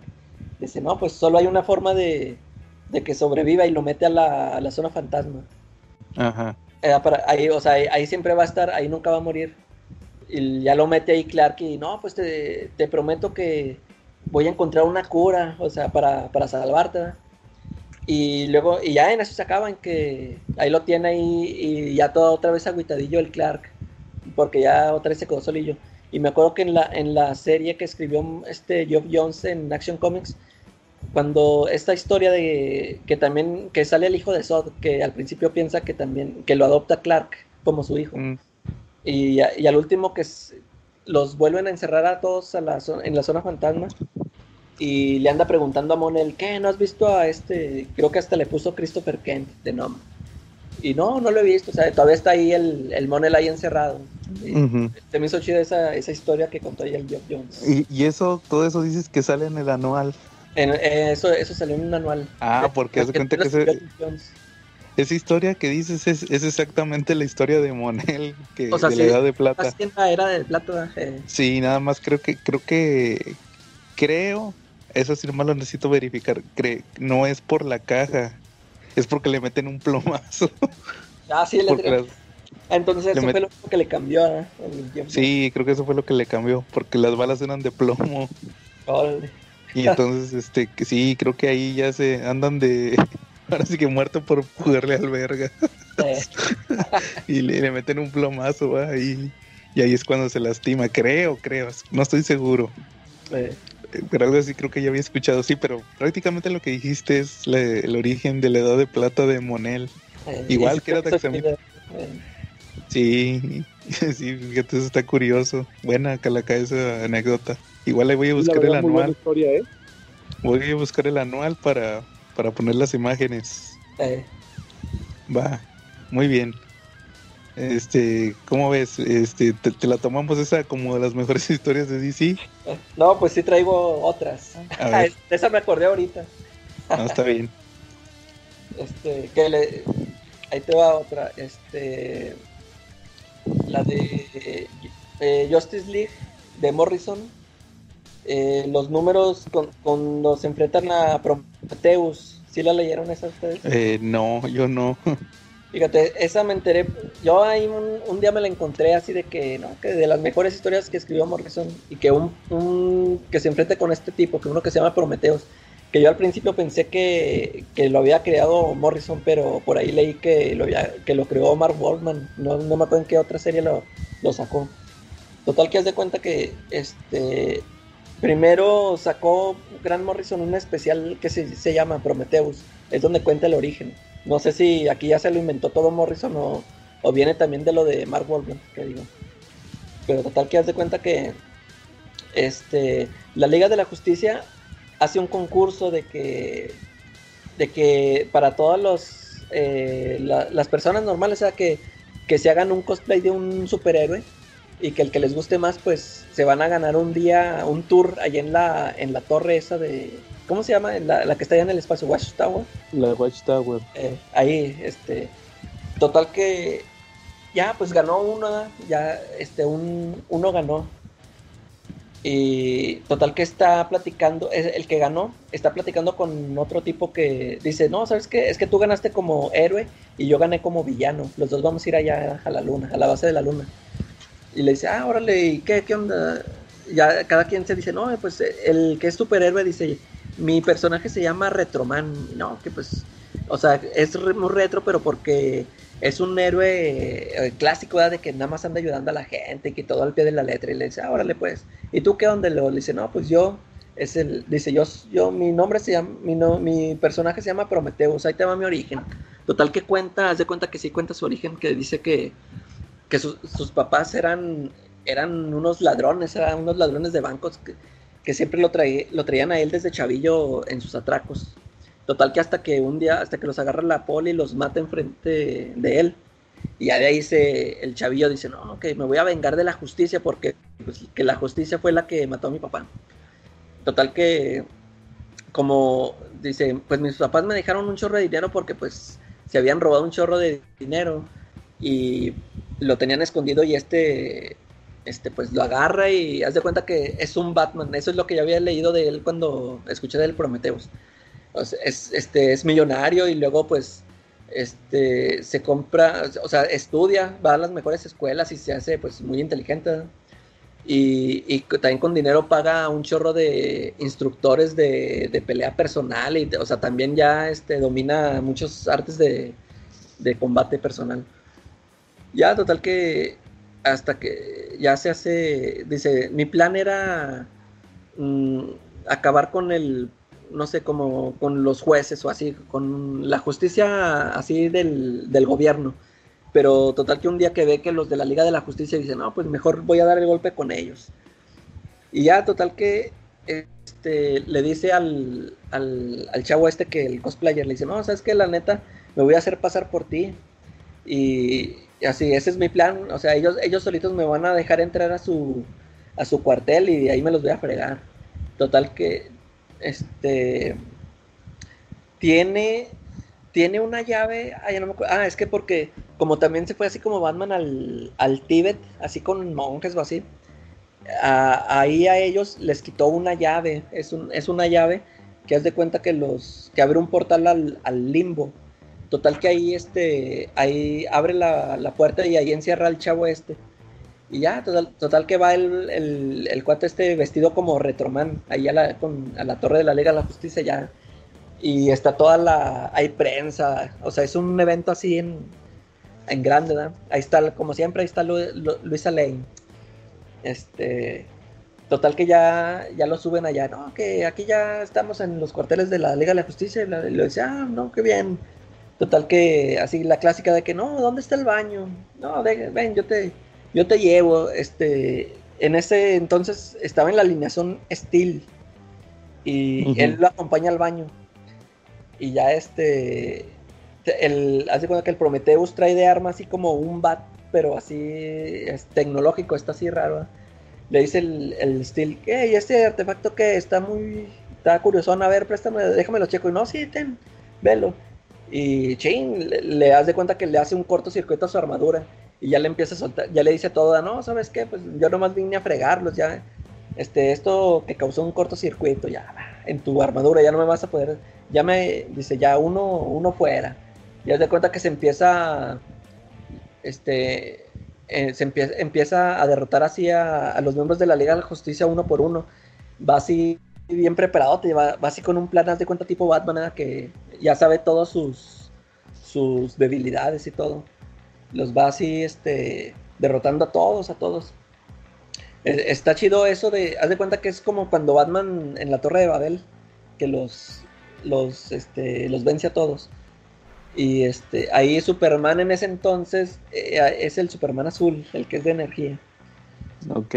Ah, y, y ya, haz de cuenta que ya creo que al último ya nada más, o sea, también a, a Batman se lo frega en una pelea acá a mano limpia.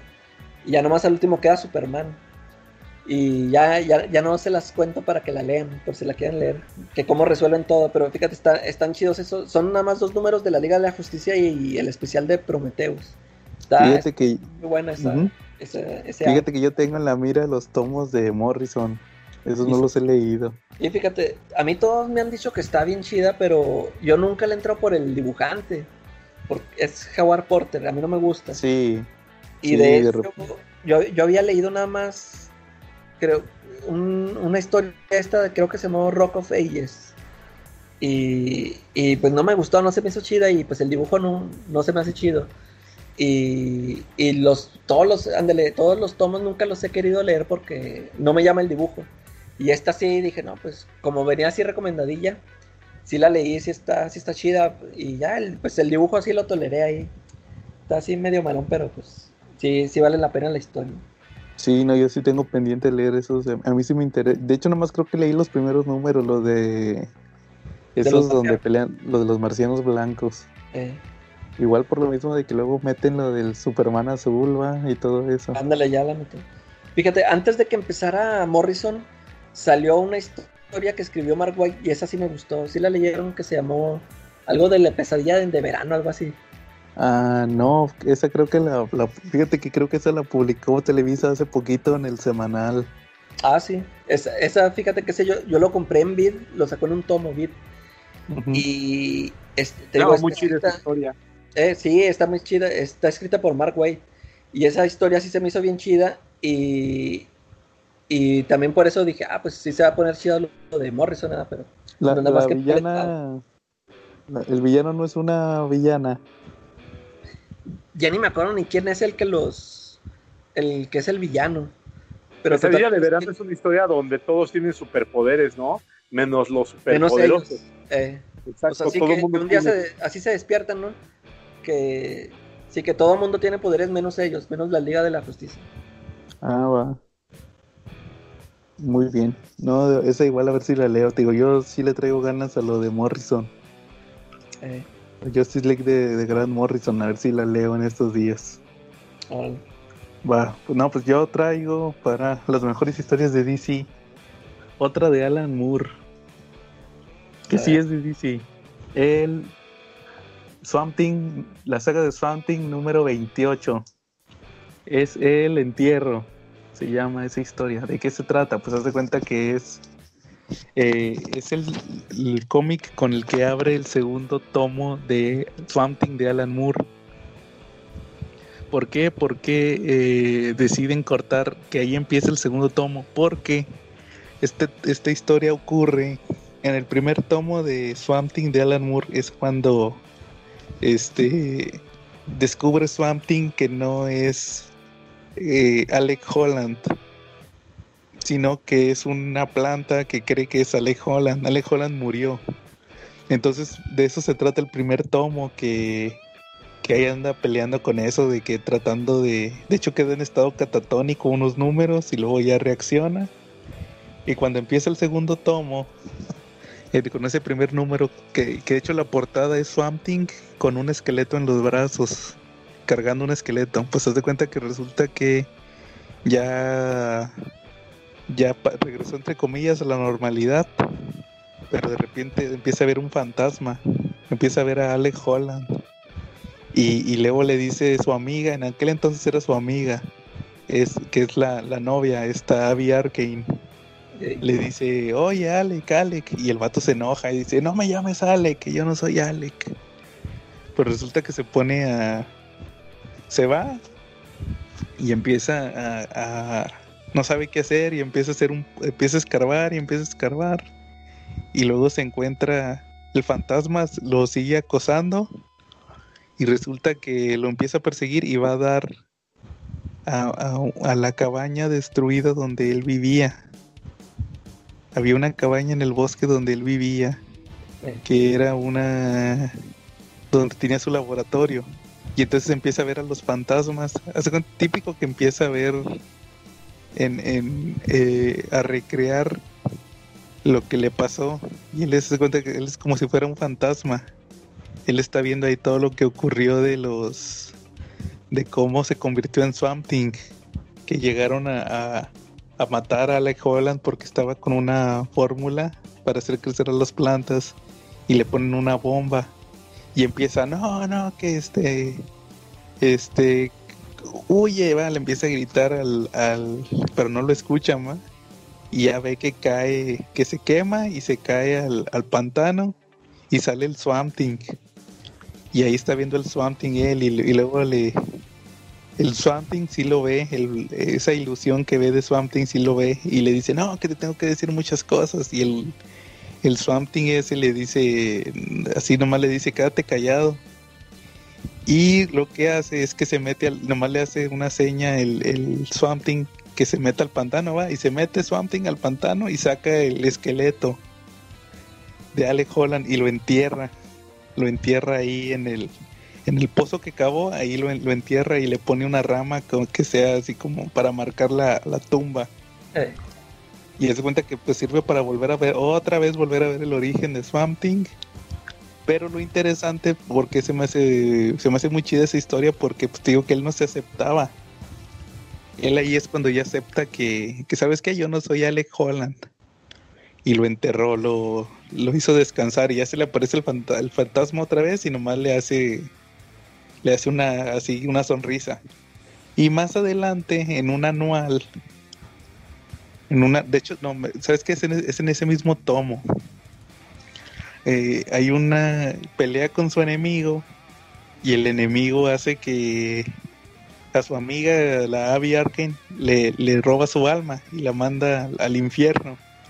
Ya iba Swamp Thing. Y, y llega al, al cielo con el Phantom Stranger y se topa a Deadman también a Deadman. Y y hace cuenta que van caminando y llegan al paraíso y, y le dice oye pero cómo le voy a hacer para, para buscarla aquí verdad porque no sabían él nomás sabía que, que estaba en el más allá el alma y, y se topa a Alec Holland. Ahí se le aparece y le dice, no, no te preocupes, yo te ayudo. Y lo voltea a ver y le dice, ay, es que tú eres Alec Holland. Y le dice, sí, muchas gracias, oye, muchas gracias por haberme ayudado. Que porque dice que su alma estaba atrapada. Él no podía descansar en paz porque, de hecho, hasta el, el Phantom Stranger ahí dice que porque como había tenido una muerte muy violenta, ahí estaba el fantasma y el fantasma no descansó hasta que hasta que Swamp Thing lo enterró. Ya fue cuando trascendió ¿va? y ya nomás le ayuda, le dice, ay no, mira, vete para allá, camínale para allá y, y- y ya resulta que van al infierno y ahí en el infierno ahí ya la encuentran, va. Y hasta, y hasta le dice, no, que mira, le dice, fíjate que aquí yo soy bien feliz, va, con mi, no, con mi esposa. Y la esposa de, de Ale Holland, y le dice, oye, ¿a poco ella está aquí? Y dice, sí, sí, sí, sí, aquí está, vente, vente a saludarla. Y le dice Swamp Thing, no, no, no, no, yo ya me voy. y dice, no, este, no, este, se me hace raro, y se me, se me haría raro, no, muchas gracias, y ya se va. Y sí, ya se cuenta que ahí es cuando se acepta él que ya que ya que él no es Ale Holland. Está muy chida esa historia ahí, sí, pero sí necesitan primero leer lo de los números anteriores. eh, El- es el Something 28, el del entierro. eh, de Burial se llama. Muy bien, Charlie, ¿Qué onda? otra historia. Otra historia, este, ¿cuál será buena hora? Este, pido comodín que pase ahora la calaca, aguántame dos minutitos, porque estoy en el cierre. Es que los escuchas no están para saberlo, pero hoy estuve desde sigue trabajando, Charlie. revisando unas cosas, apenas voy saliendo. Entonces Va. pedí mi Uber, pero por si llegue la ciudad, la señal, denme una pausa de 10 minutitos, ¿vale? Va. Le seguimos tú y yo. Ahí te va otra, una de, de Flash. El regreso de Barry Allen. ¿Ya lo leíste Ah. yo? Sí, sí lo leí. De los noventas también, ¿no? Hoy estamos muy noventeros. Sí. Fíjate ¿A ti que te- sí, me, me gustó mucho. Este, yo casi no he leído nada de Flash. Y de hecho, pues yo ya sabía el, el spoiler este de que quién resulta ser el Barry Allen.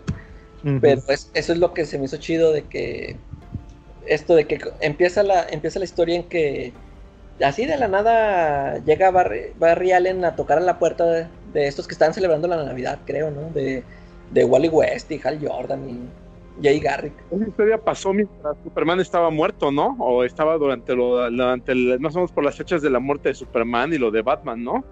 Sí, Eh, más o menos Ajá. en esas fechas. y total que este ya pues regresa y todos, ah, Barry, aquí estás, y todos abrazándolo y festejando.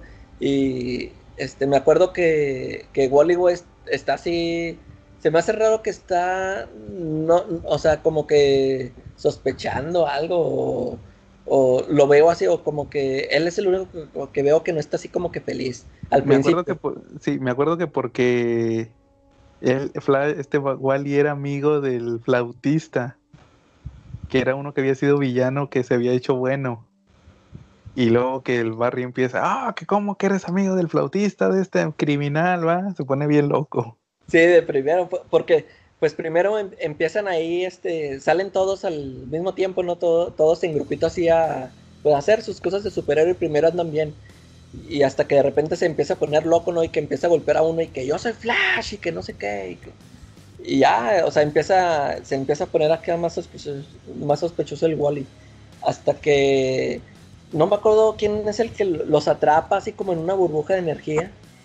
Y total que el, el- están ahí intentando salir y el Barry es el primero que sale. Y el, el Wally creo que nomás saca una mano y ayúdame, ayúdame a salir. Y ahí lo deja. Ahí lo deja encerrado así de que, ay, te vas a quedar, que porque quisiste usurpar mi nombre y que no sé qué.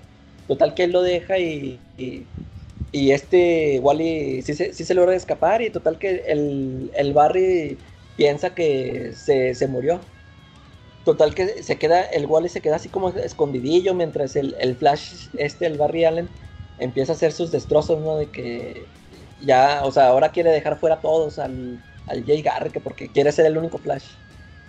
Y ya hasta que de- descubre Wally West que es este, el profesor Zoom. Que es, lo que, es lo que se me hizo chido porque yo, de hecho, yo, yo no sabía nada de él. O sea, yo, yo sabía, yo sabía que nada más que venía del futuro. Pero no sabía cómo estaba su, su historia. qué y se me hizo chido todo como cuentan que pues que es un es un fanático del Flash. Que, que, o sea, se hizo, hizo que le dieran los poderes nomás para, por ser igual que él. Y hasta se hace cirugía plástica para, hacer, para verse como Barry.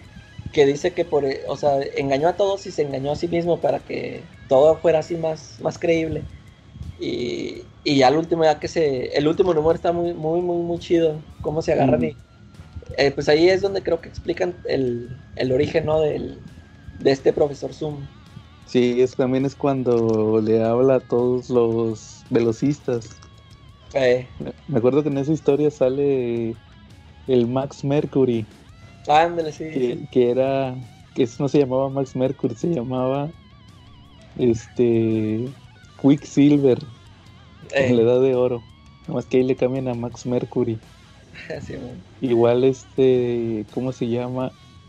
Sale este eh, Johnny Quick, también era otro. Que luego posteriormente sale la hija que es Jessie Quick. Yo sí-. Es, esa la sacan en una miniserie, no, fue titu- título de la de la Sociedad de la Justicia. Ahí vuelve a salir ella. Pero ahí sale Johnny Quick y Max Mercury, que de hecho el Max Mercury creo que se lo traga la Speed Force Eh, sí, creo que ahí sí. en esa serie, se muere. Ah, no, era, o era Johnny Quick, era uno de esos dos. No me acuerdo Este, cuál. fue a John Quick porque Max Mercury sobrevivió porque cuando regresó, este, cuando llegó Bartalen, el nieto heredero, el Era- máximo velocista, Era, era su, su, mentor, sí, era su mentor, ándale, exactamente. Y fue Johnny Quick, ¿no? Pero pues bueno, no se puede extrañar a quien no se conoce mucho, ¿no? Y lamentablemente no era muy conocido, ¿no? Sí, A ver si- era, Alguien que sí sepa más que yo y que diga, no, pues güey, si, si era bien conocido, tú que eres el que no sabe, ¿no? sí, yo creo que nada más los lectores de aquel, de aquel entonces lo conocían. Sí, esa está muy chida, esa de, de Mark Waid, el de Flash de Mark Waid. De hecho, también ahí están los... Esa historia viene en los tomos, en el segundo tomo de Flash de Mark Waid. Ahí están en Amazon. Sí, de hecho te digo, yo, yo casi no leo Flash y, y sí se me hizo muy chida esa historia. Ujú. Sí, de hecho, como, de hecho, de los mejores escritores de Flash es Mark Waid. Ahí sí tienen oportunidad. De hecho, yo ahorita la acabo de encontrar en línea, esa historia de Flash. Es Flash del 70 y- Flash número 74 eh, al Flash número 79. Eh, Ahí lo pueden checar en línea. No, pues yo, ahora yo traigo otra más chida. a ver. de- de- más chida que la de Swamp Thing, a mi A ver. parecer. Esto está medio tramposona porque no sé si sea DC o Vertigo. Ya la chequé y cuando salió era DC. Ah, pues entonces. Es los, los hábitos peligrosos. Dangerous Habits. Ah, sí, el- sí, Hellblazer sí entró hasta como el 60, creo, ¿no? Hellblazer 41 a 46. Ya se lo Sí. saben, es la historia de John Constantine cuando le pega el cáncer. Sí. ¿De qué Sí. va esa historia? ¿De qué va el- los hábitos peligrosos? No, pues se da cuenta que se trata de que está John Constantine y de repente un día en la mañana se despierta, tose y tose y tose y de repente se va ahí al lavabo, empieza a toser sangre y de repente ahí se le sale un pedazo de pulmón, dice. Vomita un pedazo de pulmón, pues va al hospital y resulta que tiene cáncer terminal. Y, to- y Sí, todavía pregunta, ¿pero por qué? y él era por los cigarros, por los cigarros y porque tenía sangre de demonio. Eh, Y pues resulta que los por seis números vemos a John Constantine que anda buscando una cura para el cáncer porque se va a morir. Y ahí vi- vive de todo. Hace cuenta que va a buscar al ángel Gabriel. Y él le dice que no, que no le va a ayudar. Igual también ahí, que de hecho es lo, es- es lo más importante de, de esta historia. Resulta que va a buscar a un amigo suyo que vive en Irlanda ah, sí. y va que también era mago entonces va y le dice que oye que qué crees que pues que va y se pone pedo con él y resulta que le dice oye sabes qué no pues que te venía a pedir ayuda porque qué crees que tengo cáncer y el otro vato se empieza a carcajear y le dice no pues yo también te quería pedir ayuda porque yo tengo cirrosis por tanto tomar entonces resulta que el, el amigo este había encontrado una fuente de agua bendita. Total que resulta que había hecho un, un conjuro para crear, convertir, casi como Jesús, convertir el agua en vino. Ahí la convierte en cheve. Que ahorita, se- que ahorita sí se ocupa. Y resulta que se muere. Después de tomar la cerveza esa, que según que era la cerveza más deliciosa del mundo, se muere. Y llega el diablo, o más bien el primero de los caídos, Eh, que es uno de los tres demonios que, que controlan el infierno. El Fears of the Fallen. Que llega a reclamar su alma, ¿va? Y no, pues llega y John Constantine pues se siente mal, ¿va? Que dice que no, que como que me te vas a llevar el alma de mi amigo. Y le dice, no, no, no, no, no. Dice, yo hice un trato con este señor, se llamaba Brendan. eh, Yo hice contrato con Brendan, este. Que de hecho tu amigo me hizo unas cláusulas curiosas que decía que tenía que yo llegar exactamente a las 12 con uno por su alma. Y que si no llegaba, este. Que si no reclamaba su alma, este, en ese momento, pues me. eh, perdía yo el control de su alma, va a subir al cielo, va, pero no va a pasar. Y luego, pues el John Constantine va de volada, agarra la onda, va que era como como que su amigo ya lo había planeado ¿va? para que para que Constantine lo salvara y resulta que le dice no mire este mire su santidad del invierno mire le, le invito una cheve va Y le da vamos a echarnos- y se toma la cheve el, el demonio y resulta que en eso Constantine tumba el, el altar que convertía el agua en cheve y se vuelve agua, agua bendita va eh, y, y se empieza a quemar por dentro el, el demonio. Y aparte John Constantine le mete un botellazo y le, le mete unas puñaladas con la botella va quebrada. Y no, pues ya se va el demonio, va. Y se salva el alma de su amigo de irse al infierno. Pero pues se lo, se- de hecho esa es la, como es la primera historia de, de Garth Ennis, ahí inmediatamente lo convierte en su archienemigo, ¿va? sí. al Fears of the Fallen lo convierte en su archienemigo, ¿va? de que no, que te juro que me la voy a cobrar. De hecho, varios demonios le dicen al John Constantine, no, ¿qué crees que este güey te anda buscando? Y que dice que te va a matar y que cuando te mueras, que ya sabe que tienes cáncer, que te va a venir por ti. Y pues si ya, ya, si ya vieron la película de Constantine, pues saben que esta historia, esa película de, la, de Keanu Reeves se basó en este cómic de los hábitos peligrosos ahí al final, pues obviamente, pues John Constantine sigue vivo, ¿verdad? Sí. Ahí sabrán que hizo algo, hizo algo para sobrevivir, y entonces ahí ya no les spoileo. Pero también hay un número que pasa cuando ya se salvó, que ahí hay una situación con otro, con, con otro señor que conoció ahí en el pabellón de los que tienen cáncer terminal y ahí y está chida la historia, sobre todo por eso, de que se da otra oportunidad para vivir, según. Es la primera historia, de, como les digo, de Garth Ennis Eh, con, con, con Hellblazer. Entonces está muy chida la de los hábitos peligrosos en Hellblazer. sí. Muy bien. Charlie, creo que anda perdido todavía. No, ya aquí estoy, aquí estoy. Al- Ok, ¿ya tienes preparada una? o Sí, no. claro. Sí, yo sí tengo preparado una historia. Es una muy buena, bueno, a mi parecer. Fíjate que a mí siempre me llamó la atención mucho Hackman. ¿Sale? Órale. Es un personaje que me llamaba mucho la atención porque tiene distintos orígenes. Este, yo lo veía que de repente lo presentaban como un personaje muy estilizado, con un uniforme negro tipo policía, con una insignia roja así como la de los Thundercats, pero ahí un halcón. Hay otra versión de ella donde estaba, donde él era un poquito más bárbaro, se veía mucho más salvaje, hasta sin rasurar, y era un tanque, un pinche monstruo sediento de, de sangre. Y la tercera versión donde también era un guerrero, pero más noble, era un príncipe. Entonces, pues a mí me llama mucho la atención en eso.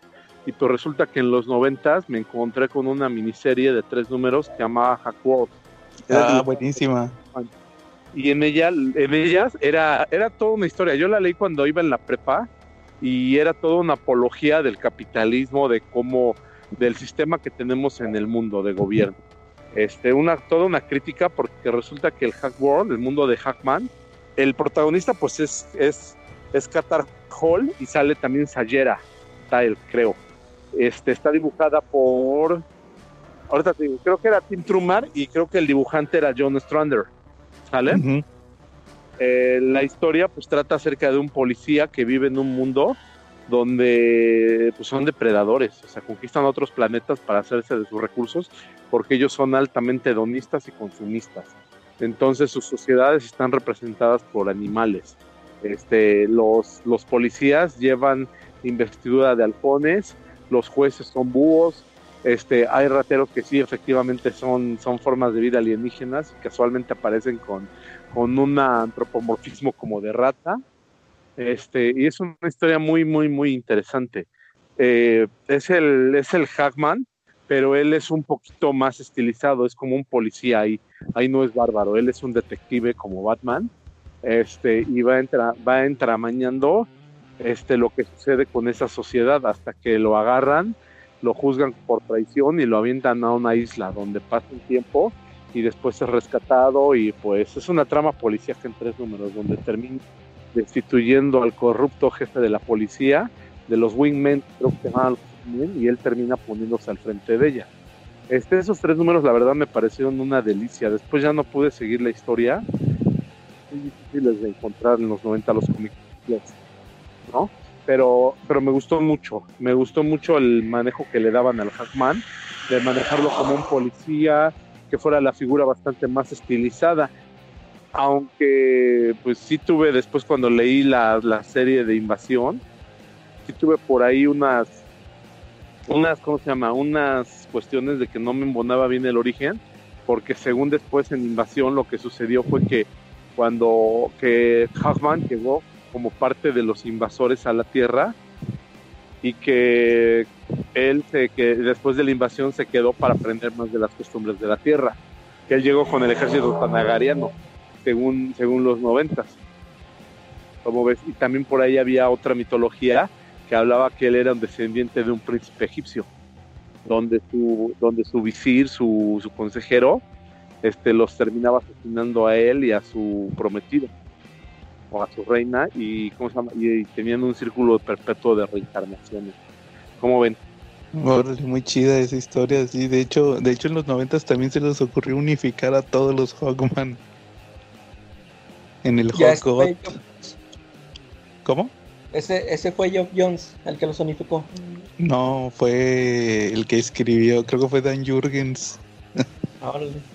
Luego ya este Jeff Jones en, en la Sociedad de la Justicia creo que ya los separó. Ya los volvió, los separó en, en otra vez en varios Hawkmans. Muy bien. Bueno, pues última ronda, ¿cómo ven? Sí.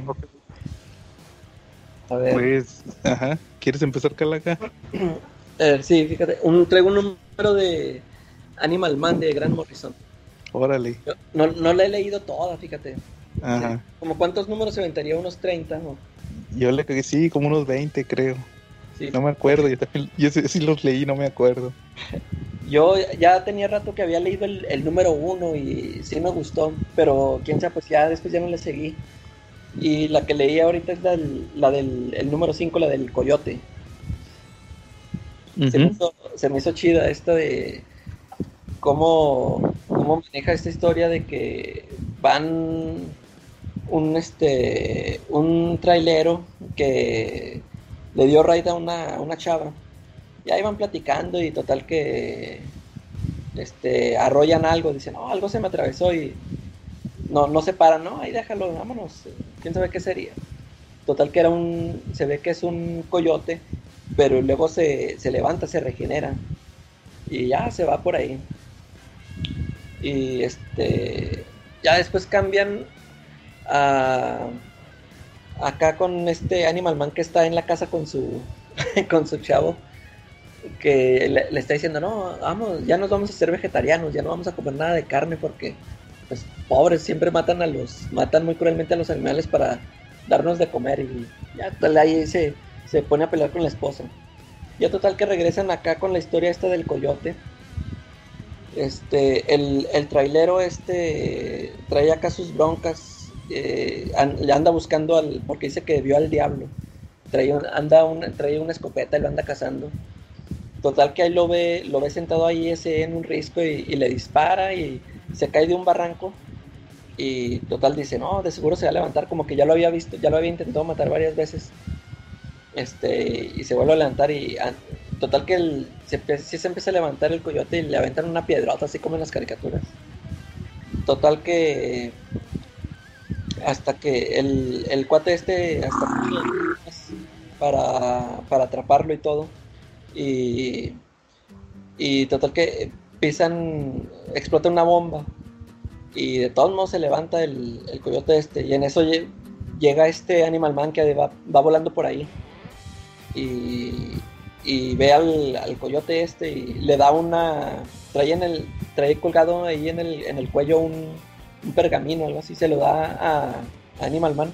Total que ahí empieza a contar su historia el, el coyote que dice que, o sea, como si fuera el mundo de caricaturas de este de las de Warner Brothers, este, que decía, no, que vivíamos nosotros en un mundo en donde los animales siempre nos estábamos peleando y, o sea, pura violencia, y que se cansa y que, eh, así como en las caricaturas, se sube a un elevador y vaya a hablar con Dios, que va a reclamarle que, que por qué pasa esto y que, no, que que así tiene que ser. y que, total, yo me imagino que ese dios es Grant Morrison, ¿no? No sé, creo que al final algo así pasa en la serie. Sí, al final sí le parece.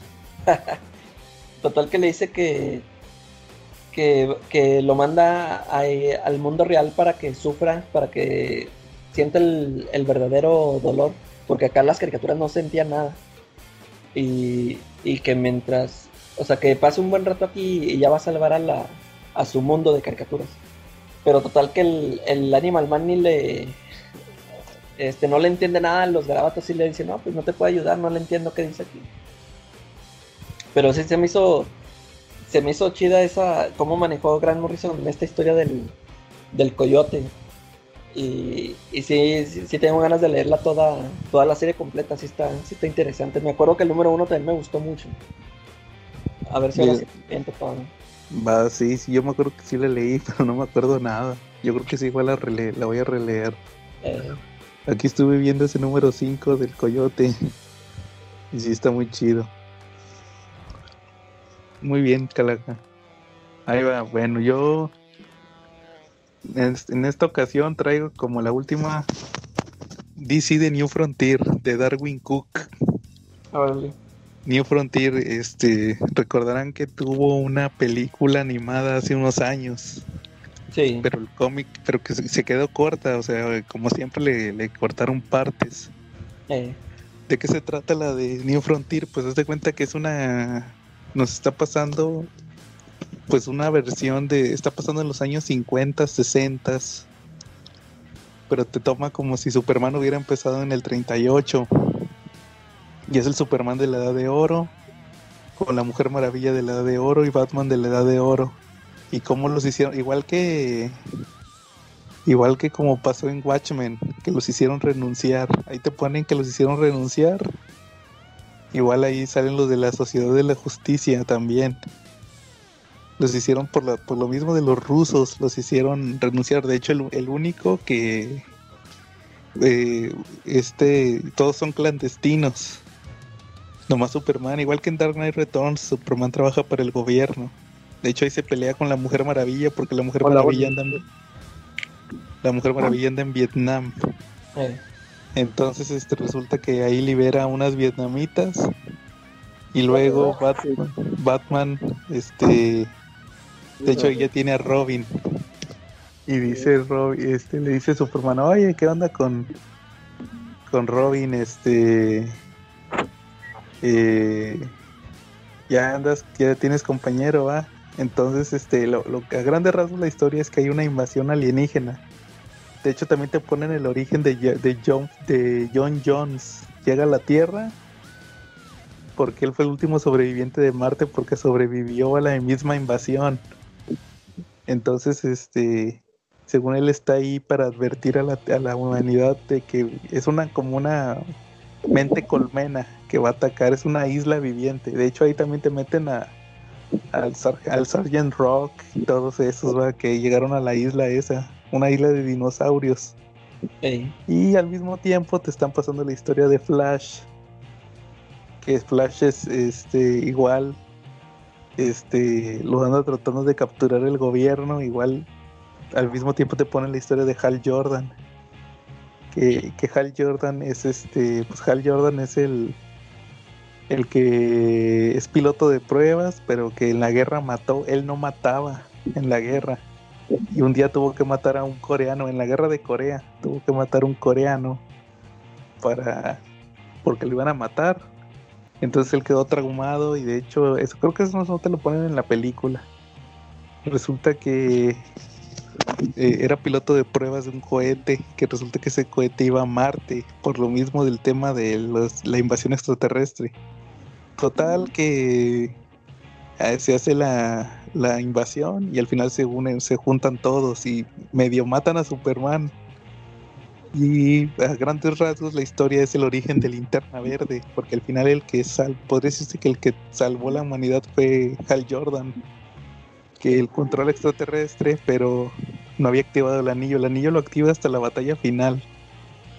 Y ya se vuelve linterna verde y ya resulta que Superman sobrevive y ahí usan todo eso como pretexto para crear a la Liga de la Justicia. Pero al mismo tiempo la historia de Darwin Cook te la presenta como pues un homenaje a toda la mitología de DC porque salen un chorro de personajes. Sale, sale, te digo, el Sgt. Rock, los Losers, el Suicide Squad original. No, el- no los que son villanos, sino los que eran soldados. Igual también sale, te digo, los, los Challengers of U- Unknown también salen, que eran como los cuatro fantásticos. También ahí salen, sale es la Superman, la Mujer Maravilla, Batman, Flash, Aquaman. Todos esos salen. El chiste de la historia es que se unen para, para derrotar a estos extraterrestres. Y, y no, pues al final ya te. Típico final de que como salvaron a la. Tipo como los increíbles. Que como salvaron a la humanidad, ya les, les levantan el castigo. Y ya se, se convierte, se vuelve otra vez la Liga de la Justicia. Y ya, pues ahí se. de- pues de hecho fue como que la historia más famosa de Darwin Cook. Por lo mismo tuvo adaptación animada. Ey.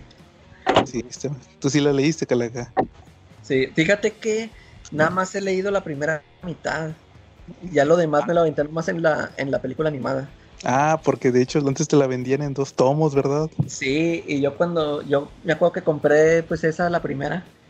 Y, y ya, la segunda nunca la compré. Me cerraron la tienda, la quitaron. Sí, yo, no- yo fíjate que yo, yo tengo el omnibus de Televisa, Eh, pero me acuerdo que en inglés te la ven- yo la quise comprar desde muchísimo antes en, en inglés y nomás te la vendían en dos tomos, sí me acuerdo, que eran sí, dos no, tomos. La de, de- de New Frontier de, de DC. De hecho, me acuerdo también que al- algo que no sale en la pe- en- algo que no sale en la película es lo de Steel. Que ahí andan los del Ku Klux Klan. Ah, ok. Y hay, hay- hay un superhéroe negro Eh, que era que le decían John Henry por una leyenda hay por una leyenda americana de uno que se llamaba John Henry. Pero en realidad es este y sale que lo andan correteando los del Ku Klux Klan y, y se topa una niña y le dice a la niña no no niña no digas nada y resulta que la niña lo lo echa de cabeza. No que aquí está y el vato lo cuelgan como que fue el primer superhéroe que regresó. Y, luego también sale este los dioses de DC. Porque me acuerdo que cuando, cuando va a ser la batalla final, sale que, que están los como que los más poderosos. Y está, está Satana, este Billy Batson, eh, Grandfather, no, Highfather, perdón, Highfather, el de los nuevos dioses. Y Gantlet, el. Gantlet, el, el de los Guardianes del Universo de Linterna Verde. Y otro, no me acuerdo quién era. Ah, el Phantom Stranger. ah, Ellos están ahí y ellos están viendo la, están viendo lo que va a pasar. Y hasta dice el Billy Batson, eh, ¿por qué no les puedo ayudar? Y le dice, no, no, no, no, eso dice, eso lo tienen que solucionar ellos, tú no te puedes meter, porque eran, los- eran como los mágicos. eh, los dioses, pues los, los nuevos dioses. Eran como que ellos estaban a otro nivel. De hecho, ellos salen al final de la Liga de la Justicia de, de, de Scott Snyder. Ahí al final Ah. medio bizarro que, que le da para, pues ya ves que, que, que según que al final de ahí sale lo de death metal, Ah, sí, ahí, ahí salen otra vez, es como un consejo que creó él, un Eh, consejo de dioses, algo así, está medio raro. Pero sí, no, de las mejores historias de DC, DC de New Frontier de Darwin Cook. sí, sí, Muy sí. bien. Charlie, Mándeme. ¿ya llegaste? Ya llegué a mi casa con bien. Ah, Muy bien. ¿Tu, ¿Tu última historia, Charlie, para esta ocasión? Mi última historia para esta ocasión. Muy bien. La primera miniserie, la primera miniserie de Robin. Órale, ¿de qué va? ¿De qué va? Pues de Robin. El primer, la primera página vemos cómo ya, ya se le cumplió su sueño dorado a Tim Drake y pues ya va a ser Robin, nomás que ya le está dando miedo. ¿Cómo ves? Este. Robin tuvo varias miniseries en los noventas, creo que tuvo una cada año, ¿vale? Ujú. Pero para mí la primera fue la mejor. La primera involucró a el famosísimo Rey Serpiente, ¿no era? Era un, era un, era un empresario, un tipo de empresario blanco de cabello pues alto, un güero caucásico, pero que era ciego, ¿no? Y él manejaba una banda, una banda que se llamaba, una pandilla que se llamaba Los Dragones Fantasmas. ¿Ok? Este, bueno, pues en esta historia vemos como Robin al principio le da miedo pues tomar el, Batman, el manto de Robin porque piensa que no está preparado y que puede decepcionar a Batman y que puede hasta quedar muerto. Ya como que ya la, la pensó bien después de haber sido muy aventado en la en, en la parte ante, en la miniserie anterior. Este, la historia conecta directamente con un lugar solitario para morir donde Batman hizo un crossover con los Teen Titans y el enemigo de ser fue Harvey Dent, ¿no? Este, donde pues Robin, donde Tim Drake tuvo que ponerse el traje de Robin para salir a rescatar a Batman, pero pues ya se dio cuenta que no está tan fácil. Entonces, pues le, le organiza a Batman un viaje a Robin para que pueda empezar a tener capacidades, donde va a tener maestros. Entonces llega a París, donde encuentra a un, a un, a un monje que sabe un arte marcial extinta es el único que la sabe. Este, a él le dicen que vive cómodamente el monje y que sus vean y que sus seguidores lo veneran y que vive muy bien, pero resulta que llega y encuentra que vive pues, en una casa no muy padre y que nada más está ahí su, su, su nieto, es el único que vive con él, todos los demás pues, ya la abandonaron. Entonces resulta que su nieto es el que le enseña las técnicas de pelea. Primero aprende con el anciano sin saber sin saber este, el hablar la lengua del monje y sin que ninguno de los dos se pueda comunicar, con puro lenguaje de señas, el monje le enseña técnicas de curación, le enseña técnicas de meditación, eh, lo va instruyendo un poquito en la medicina tibetana y el nieto lo ve desde lejos y riéndose, ¿no? Porque pues dice que ya le va a tocar su turno de que aprenda. Entonces pues, resulta que cuando le toca la primera clase con el nieto le ponen una mega madrina al Tim Drake y pues se pasa toda la noche aplicándose él mismo las técnicas de curación. El nieto tenía una idea muy diferente de para qué quería la, de para qué él quería tener la sabiduría de su abuelo. Él no quería enseñarle a la gente nada más por enseñarle, él lo que quería era, eh, ¿cómo se llama? Poner academias en todo el mundo e hincharse de billetotes con esa nueva arte marcial, ¿no? Ir a Hollywood, este, que fuera el gimnasio favorito de las estrellas y que ahí sacara mucho billetote. Bueno, en uno de sus paseos que tiene Robin con él, con este cuate, por la ciudad luz, este, ven una pelea con unos pandilleros donde están llevando, están jaloneando a una chica que también es de asiática, los pandilleros son asiáticos. Entonces, pues el, el chavo este le dice que no es su problema y él se va y lo deja. Pero entonces el eh, sí se mete en la pelea y esa pelea lo lleva hasta Hong Kong, donde está el Rey Serpiente. El Rey Serpiente es uno de los más grandes peleadores del mundo y él utiliza la oscuridad para vencer a sus enemigos.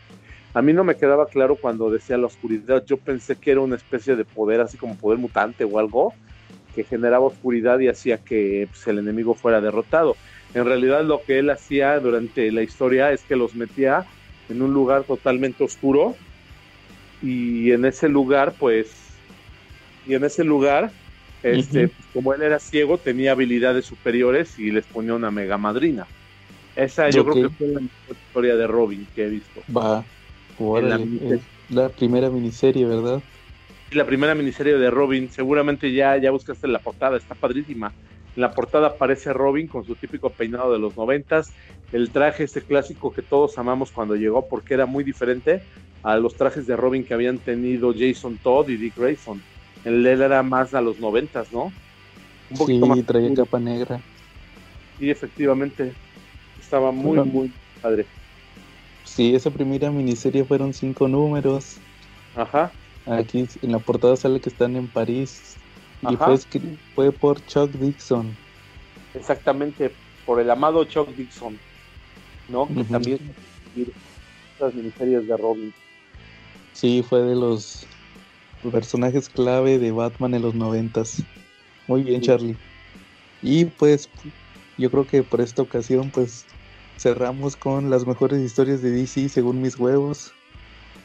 Igual, igual que con Marvel, pues a lo mejor más adelante hay otra, Y otra vuelta. nos aventamos otra vuelta, otras tres historias cada quien. Igual ahí lo dirá La la tómbola. Y pues algo más que agregar.